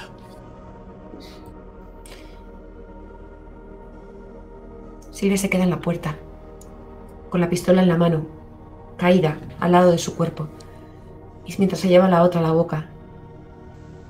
Y ve pasar ante su vida, o sea, ante sus ojos, toda esa vida que ha compartido con Richard. Y se queda paralizada.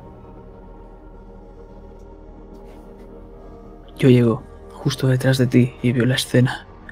Me quedo horrorizado. Pero simplemente te giro para que me veas a mí y te abrazo. Con muchísima fuerza. Y me dejo abrazar. Ni siquiera extiendo los brazos, los tengo recogidos en la misma postura que estaba, con una mano en la cara y la otra colgando al al lado de mi cuerpo. Pero lo que sí empiezo a apretar es la pistola en mi mano. ¿Quién ha hecho esto? Está aquí, en el hotel todavía. Hay que llamar a alguien, hay que hacer algo. ¿Segura que no has sido tú? ¿Segura que no has sido tú? Has sido la única que ha salido de la habitación. Yo le quiero. ¿Cómo voy a ser yo? ¿Segura que no has sido tú? ¡Basta! Y veis a Roy levantarse. Y se acerca a la puerta. Y si alguno está ahí fuera, os mete para adentro de un empujón. Y la cierra con fuerza y echa el pestillo. Ha sido alguien. Roy. ¿qué haces?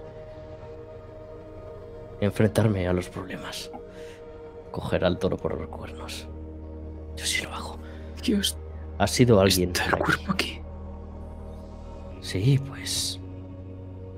Aquí también está el culpable, ¿no? Si no hemos sido nosotros, deberíamos calmarnos. Seguro que ha sido esa zorra. Le apunta con la pistola Olivia. Eso es de verdad, ¿Qué Silvia. Va, va, tranquilízate. ¿O has sido tú? Tú has sido el que les ha acompañado a la habitación, has sido el último que lo has visto con vida. ¿Qué dices? O han sido los dos. Me, me escondo detrás de Simon. Relajémonos. Creo que hemos puesto demasiada emoción a esa obra. Y creo que ahora nos estamos volviendo algo paranoicos. No. No. Queríais ser la reina y el rey. Os habéis cargado a Richard. ¿Cómo ¿Para qué? cojones me voy a cargar ¿Y si has sido tú? Él me dio Llevas todo el día. esta vida. Él todavía me quería. Y te tenías envidia porque nunca podría ser la mitad de buena que yo para él. ¿Cómo? Jamás serás a la reina. En cuanto saliéramos de aquí nos íbamos a casar. Mentira. Mentira. Me lo pidió hace un la mes. reina.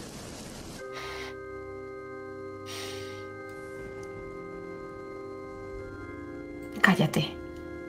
No, ¡Cállate! Y pone la pistola en tu frente.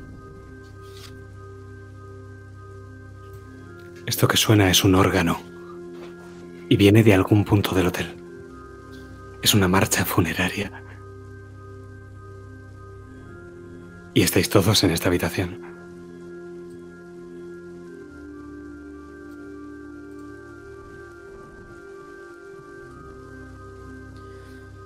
¿Quién tiene el mando? Que te tranquilices, Silvia. Y pega una torta sonora. Y deja en silencio la sala. Le pega Baja una bofetada. Puta le pega arma una- ya. Le pega una bofetada a Silvia. Acto seguido le doy un puñetazo a, a Simon. Y caigo hacia atrás. Y la puerta cruje metiéndose hacia, hacia adentro. Acepta que te has dejado por otra. Puedes ser la reina de otra persona. Pero yo estoy harto de esta ser. mierda. Ya no tengo a mi rey. Ya no soy nadie. Entonces muérete. Sea un fantasma. Quito testigo. Y yo me marcho y empiezo Eh. a dirigirme para afuera. No, no vais a salir. Ro- Roy ci- cierra la puerta antes de que salgáis otra vez y os empuja. De aquí no se va nadie. Si alguien quiere evitarlo o forcejear, tendremos que hacer una tirada. Yo, yo quiero salir de aquí. Muy bien. Pues en ese caso serás tú el que tire primero, Simon. Vas a tirar por ayudar a interferir con actuar bajo presión.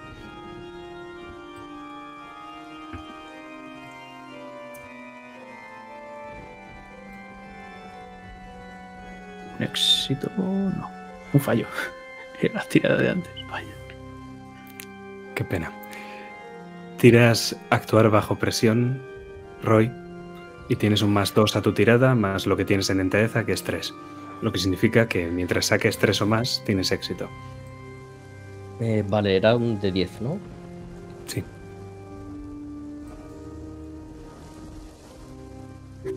Descríbeme la escena, Roy. Ellos dos se abalanzan sobre la puerta y los han visto, como si fuese un jugador de rugby. Y los estampo contra la pared.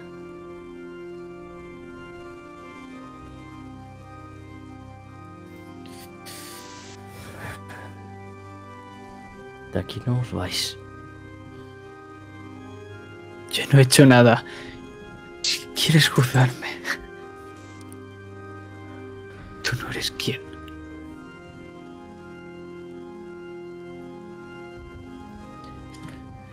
Por lo menos yo tengo coartada. Y yo también tengo coartada. ¿Qué estabas haciendo? La escena de antes me ha afectado. He ido al baño. Necesitaba refrescarme. Después he vuelto.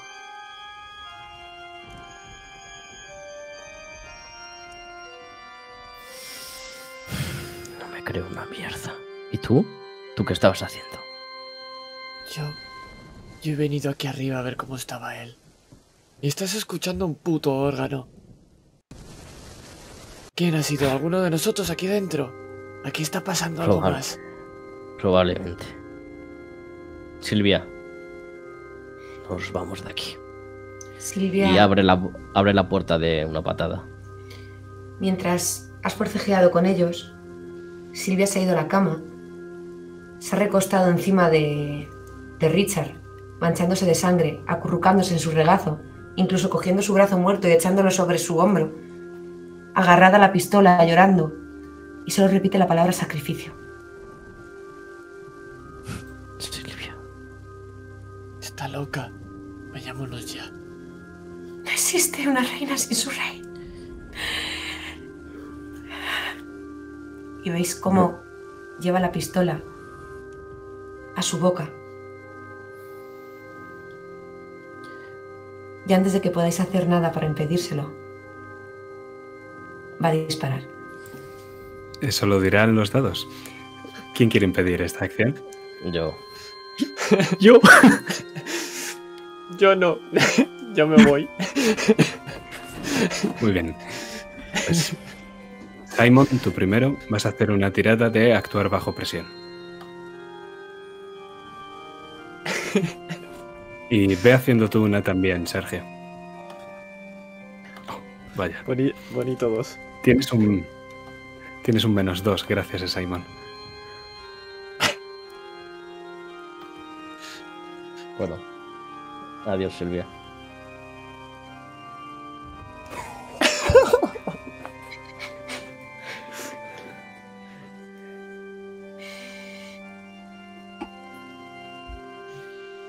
Y Silvia va a hacer una tirada de mantener la calma. Tienes un más dos. Mantener la calma. Tre- Tremenda pizza seguirle. Sí. Mantener la calma que era, perdona. Mantener la calma es con voluntad. Y tienes un menos dos de base. Le falta un de 10 también a, a Sergio. Que ha tirado solo uno. ¿Es verdad? Vale, 6. 6 más 3 más 2 es 9. Sigue siendo fallo, maldita sea. Fuck. Éxito con complicaciones. Tienes un más 2, tienes un menos 2, se queda en un éxito con complicaciones. Mira la tabla que tienes de mantener la calma y escoge un estado. Te pones triste, te enfadas, te asustas, te sientes culpable, te obsesionas o te distraes. Me siento culpable.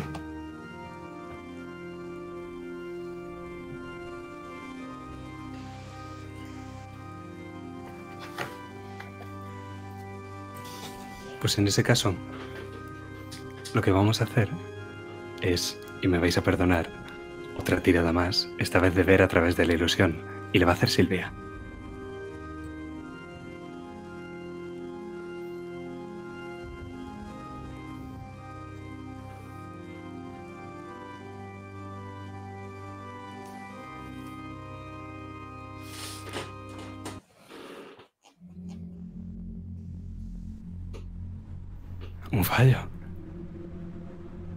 No existen las pistolas en el reino de Alar.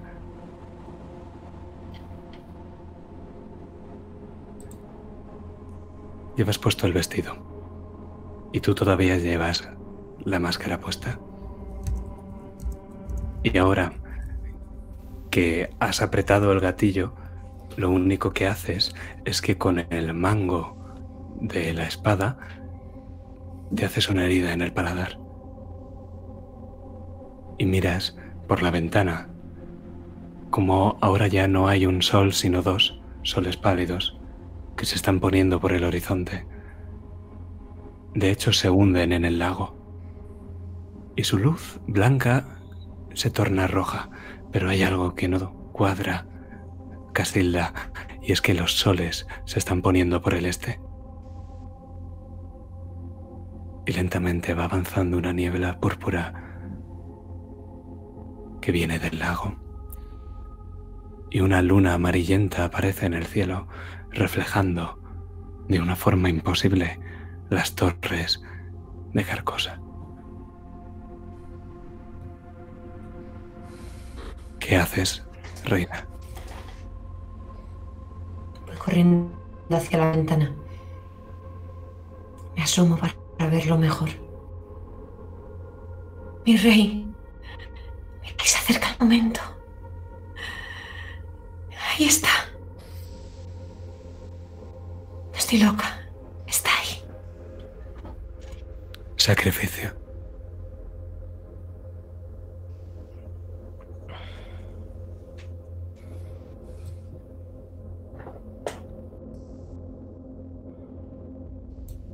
El rey ha muerto. Larga vida al rey. Es la voz del fantasma en tu cabeza. Silvia, o quizá debiera decir, reina.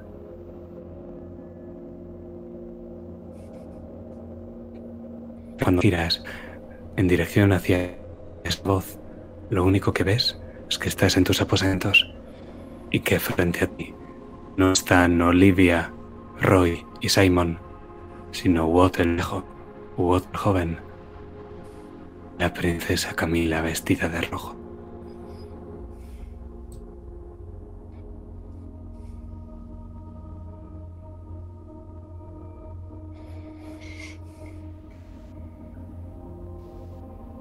¿Qué hacéis aquí? ¿Lo veis? Está loca. Está muerta, como un fantasma. No puede ser la reina. No soy un fantasma. No, Soy la reina. Si no dejas que te ayudemos, vas a ser un fantasma, madre.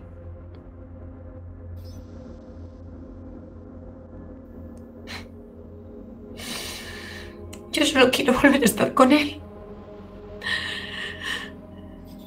Porque no hay reina sin su rey.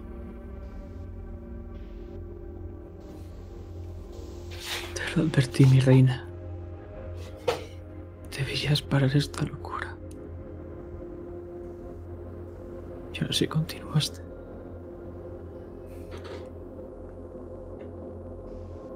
Si tú no eres capaz de ser la reina, lo seré yo. Y abro las puertas. Y vemos ese pasillo infinito que sabemos que se dirige a la sala del trono. Y empieza a caminar. Con ese sonido de dragón constante.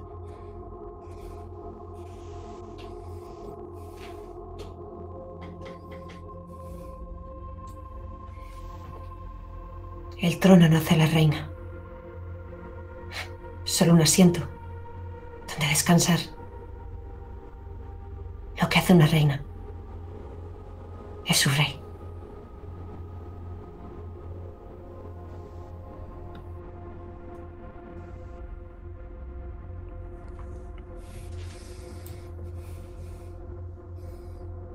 La princesa avanza hacia la sala del trono y por un momento casi nos desdibujamos y en lugar de pasillos de piedra con arcos y un par de leones que se pelean entre ellos. Y Camila pasa por debajo, lo que vemos es la entrada de un hotel. Y vemos a Olivia en un vestido rojo caminando y todos la habéis visto. Y al instante la veis desaparecer y de nuevo es Camila. Simon, ¿qué haces?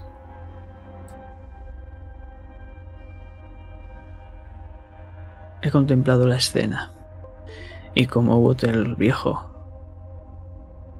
caigo de rodillas y me llevo la mano al pecho. Y vuelvo a romper a llorar. Silvia, ¿por qué cojones te tomas tan literal mis palabras? No quiero que te mueras. Nunca lo he querido. Quería que avanzaras, que dejaras atrás esta mierda de persona que eres. Necesitas ayuda. Pues no lo estás haciendo bien, capullo. ¿Sabes? Hace tiempo que me pasa algo. Temo que algún día no pueda saber quién eres. Pueda que algún día sí que te pegues un tiro de verdad. Y yo jamás lo vuelva a recordar. Necesito que me recuerdes lo capullo que soy, Silvia. Por favor. Por favor. ¿Me estás pidiendo ayuda? Sí. No quiero que me abandones. Ese derecho lo perdiste hace 10 años.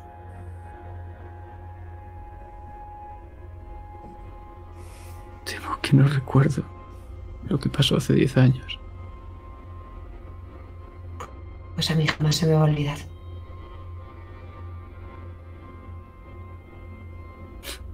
Lo único que sí que siento es en el pecho una angustia. Atroz. Es por eso que estoy aquí, Silvia. Por ti. ¿Por mí? Sí. Al igual que todos en esta sala.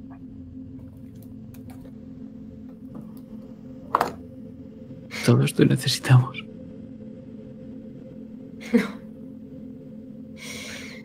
Pero no te dejas ayudar.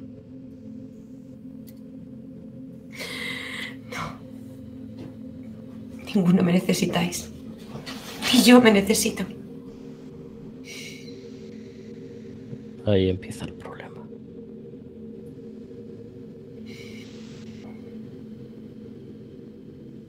Acabar con esto así no es la solución, Silvia.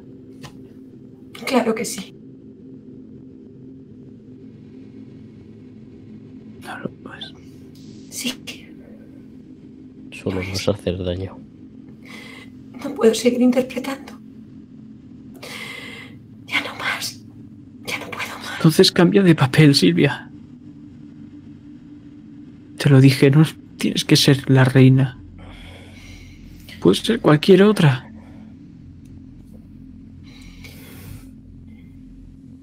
El guion está inconcluso. Final abierto. Mi vida está inconclusa. Y ahora sí sigo aquí.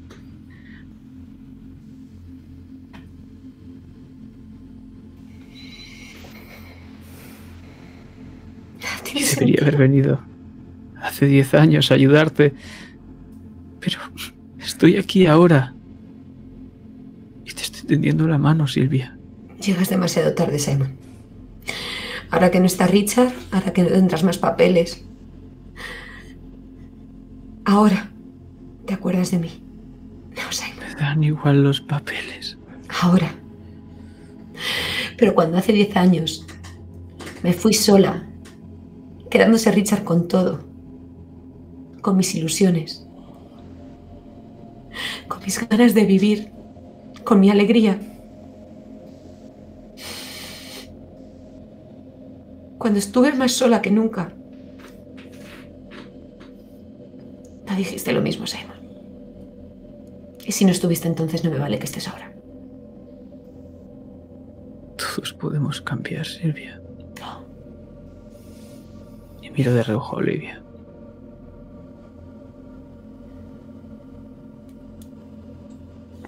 Pero ella hace tiempo que marchó. Y no es Olivia, es la princesa Camila, ahora.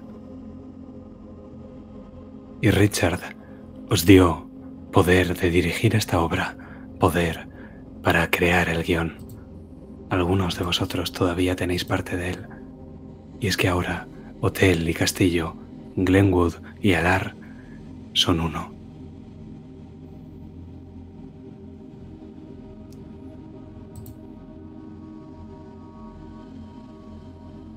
Pero así es como termina.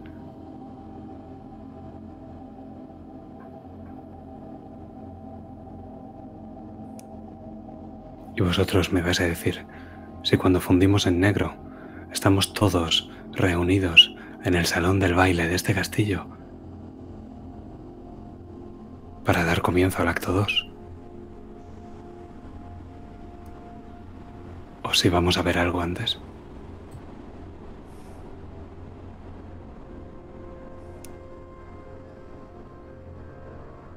Espléndido.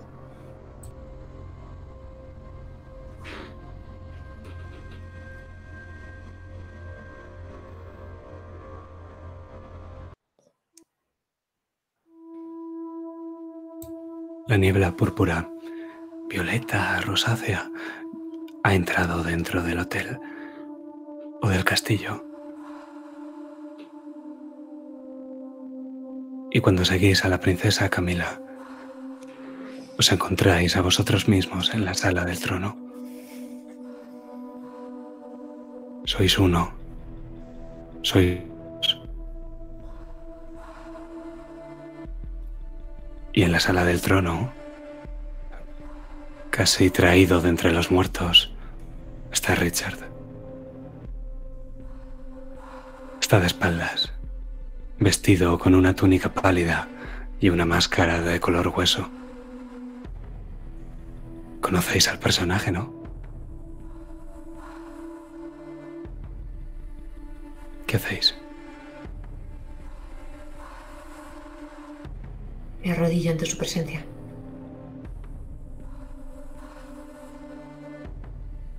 Mi rey. Porque eso es lo que hacen los vasallos. Pero una reina de verdad. Una de verdad se posa a tu lado. Y yo, al contrario, en vez de arrodillarme, se escuchan esos tacones avanzar hacia él. Con decisión.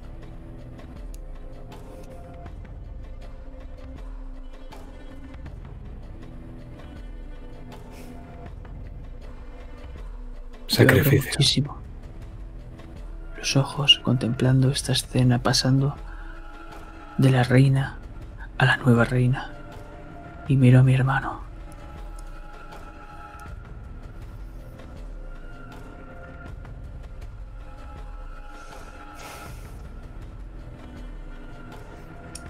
Su ambición. Da miedo.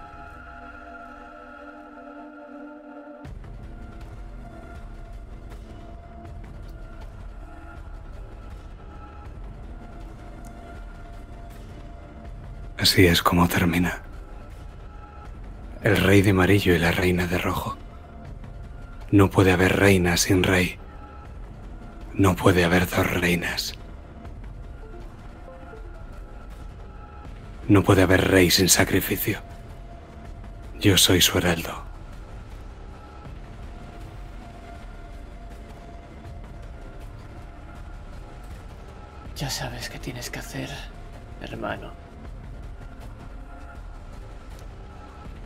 Sabes lo que quieres, ¿no? Tómalo con tus propias manos. Tómala a ella. Una vez más. Sí.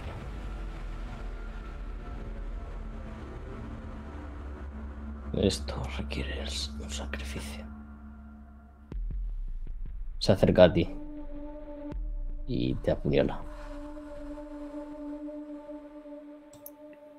Mientras tienes en la mano ese puñal, me gustaría que viéramos cómo van pasando por tu cabeza las preguntas del rey.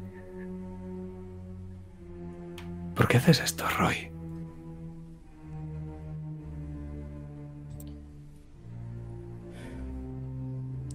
Porque soy un hombre y me enfrento a los problemas. A veces, si juegas con fuego, te quemas. ¿Y qué estarías dispuesto a sacrificar por amor?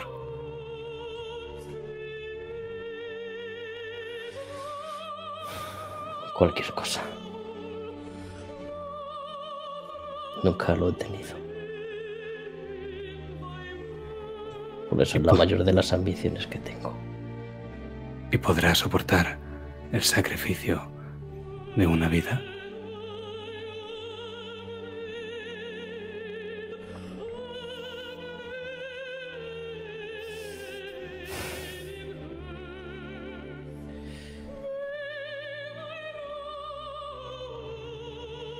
No lo sé. No estoy seguro. Pero no me voy a echar atrás.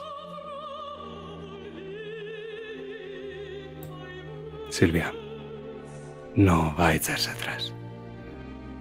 ha cogido el puñal con fuerza con su mano derecha y avanza decidido ante ti arrodillada como un cordero. ¿Qué haces? Sigo ahí. Estoy viendo a mi rey. Pensaba que nunca más lo iba a ver.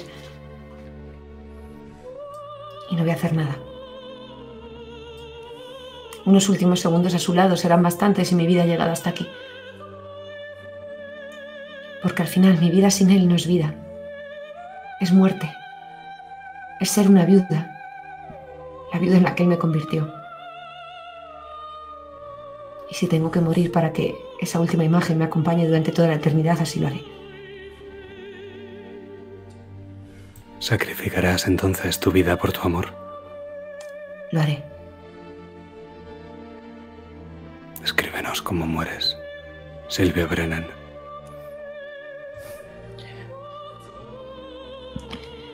Silvia está tirada en el suelo. En posición fetal, llorando. Se sale de su bolsillo una papelina de cocaína. Cierra los ojos muy fuerte. Y piensa en aquella primera película. En Richard. En cómo se pasaban noches en el estudio. Descalzos. Con una camisa de él puesta. Escribiendo. Completándose los guiones. Imaginándose luego interpretándolos.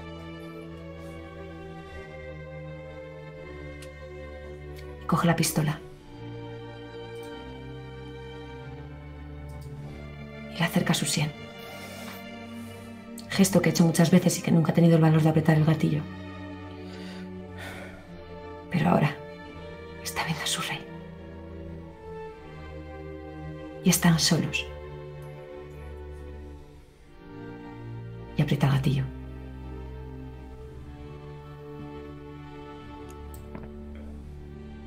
a la vez que Roy apuñala su corazón.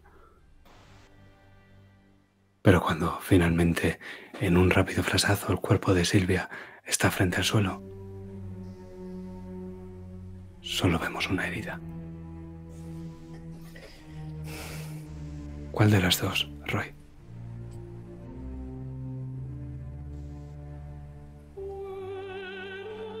¿Cuál de las dos heridas? ¿O cuál de las dos reinas?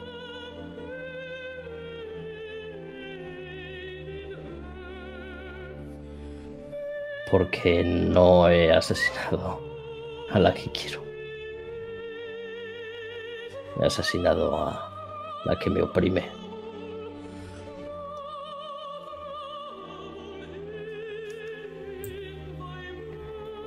Pues en ese caso, Camila, te clava el... Roy te clava el cuchillo en el pecho mientras lo miras. Sigues viva, tienes aliento. Y Silvia yace muerta. Tu madre, Casilda. ¿Qué haces, princesa? ¿O quizás reina?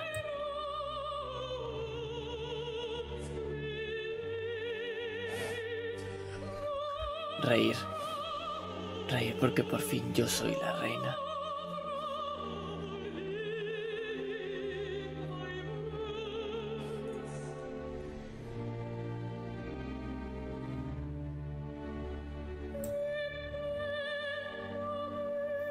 Y mientras ríes, no mueres de golpe, el cuchillo está bien clavado en tu esternón.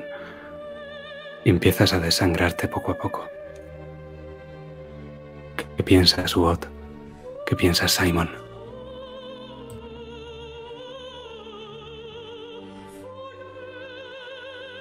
Que esto no debería haber acabado así.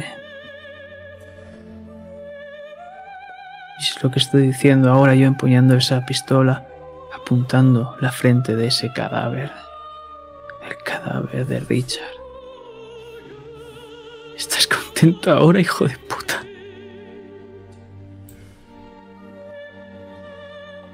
Apuntando a su máscara. No a su cadáver. No más. Apuntas a su máscara de calavera mientras te mira con una sotana de color blanco, del color del hueso.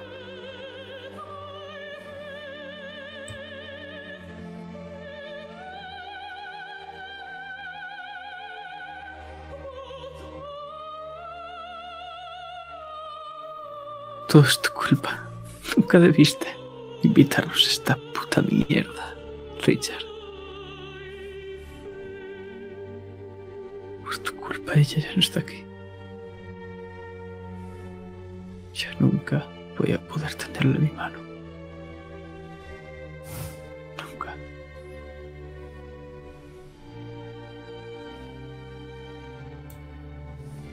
Arrodíllate ante el rey.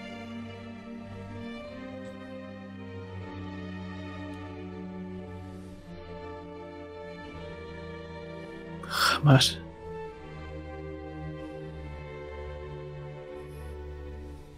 Me arrodillaré con mi reina. Y empiezo a bañarme las rodillas con la sangre de Silvia. Sacrificio.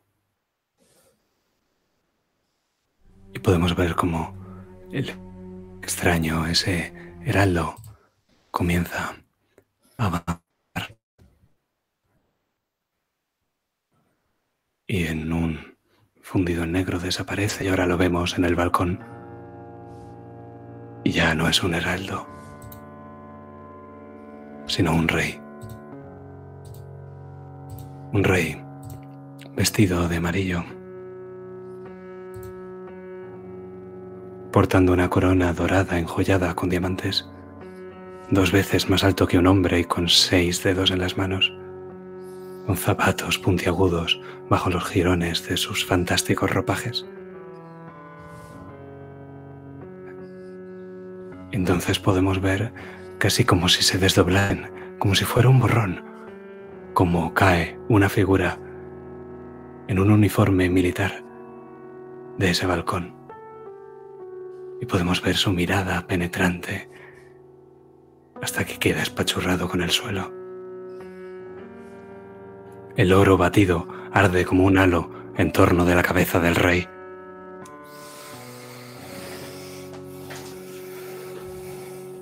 Y Watt, el joven, eres el último que queda. ¿Te arrodillas ante el rey? Lo hago. Pues el rey alza ambas de sus brazos y podemos ver cómo la parte amarilla casi se quita de su cara y la mitad de su cara que se ve es la de Richard.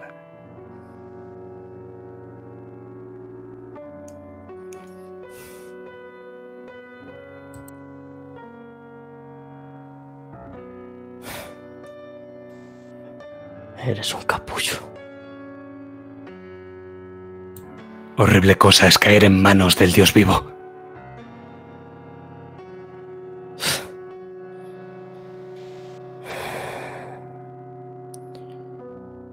Sabes que ellos tres es culpa tuya.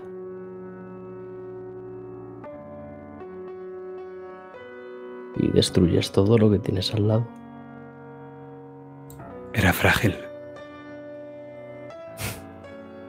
Se destruyó a sí mismo.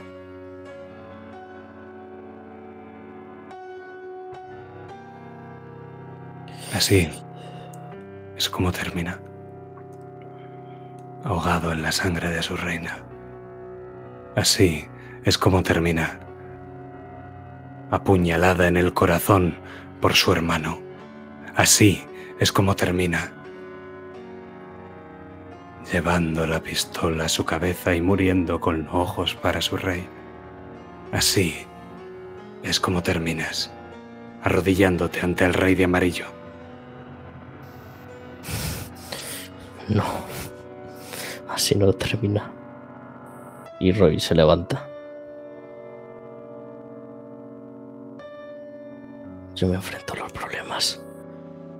De cara. Entonces muere. Y de nuevo podemos ver la luz. La luz que va iluminando toda la estancia. Y os aseguro que no es Dios. Y hacemos un fundido en blanco. Y vemos de nuevo al fantasma de la verdad cogiendo su bastón y golpeando el suelo. Así es como termina. Ni montañas, ni arena, ni ola, ni playa, ni lago, ni luz de estrellas, ni viento, ni amor. Todo muere, todo termina. Así es como termina.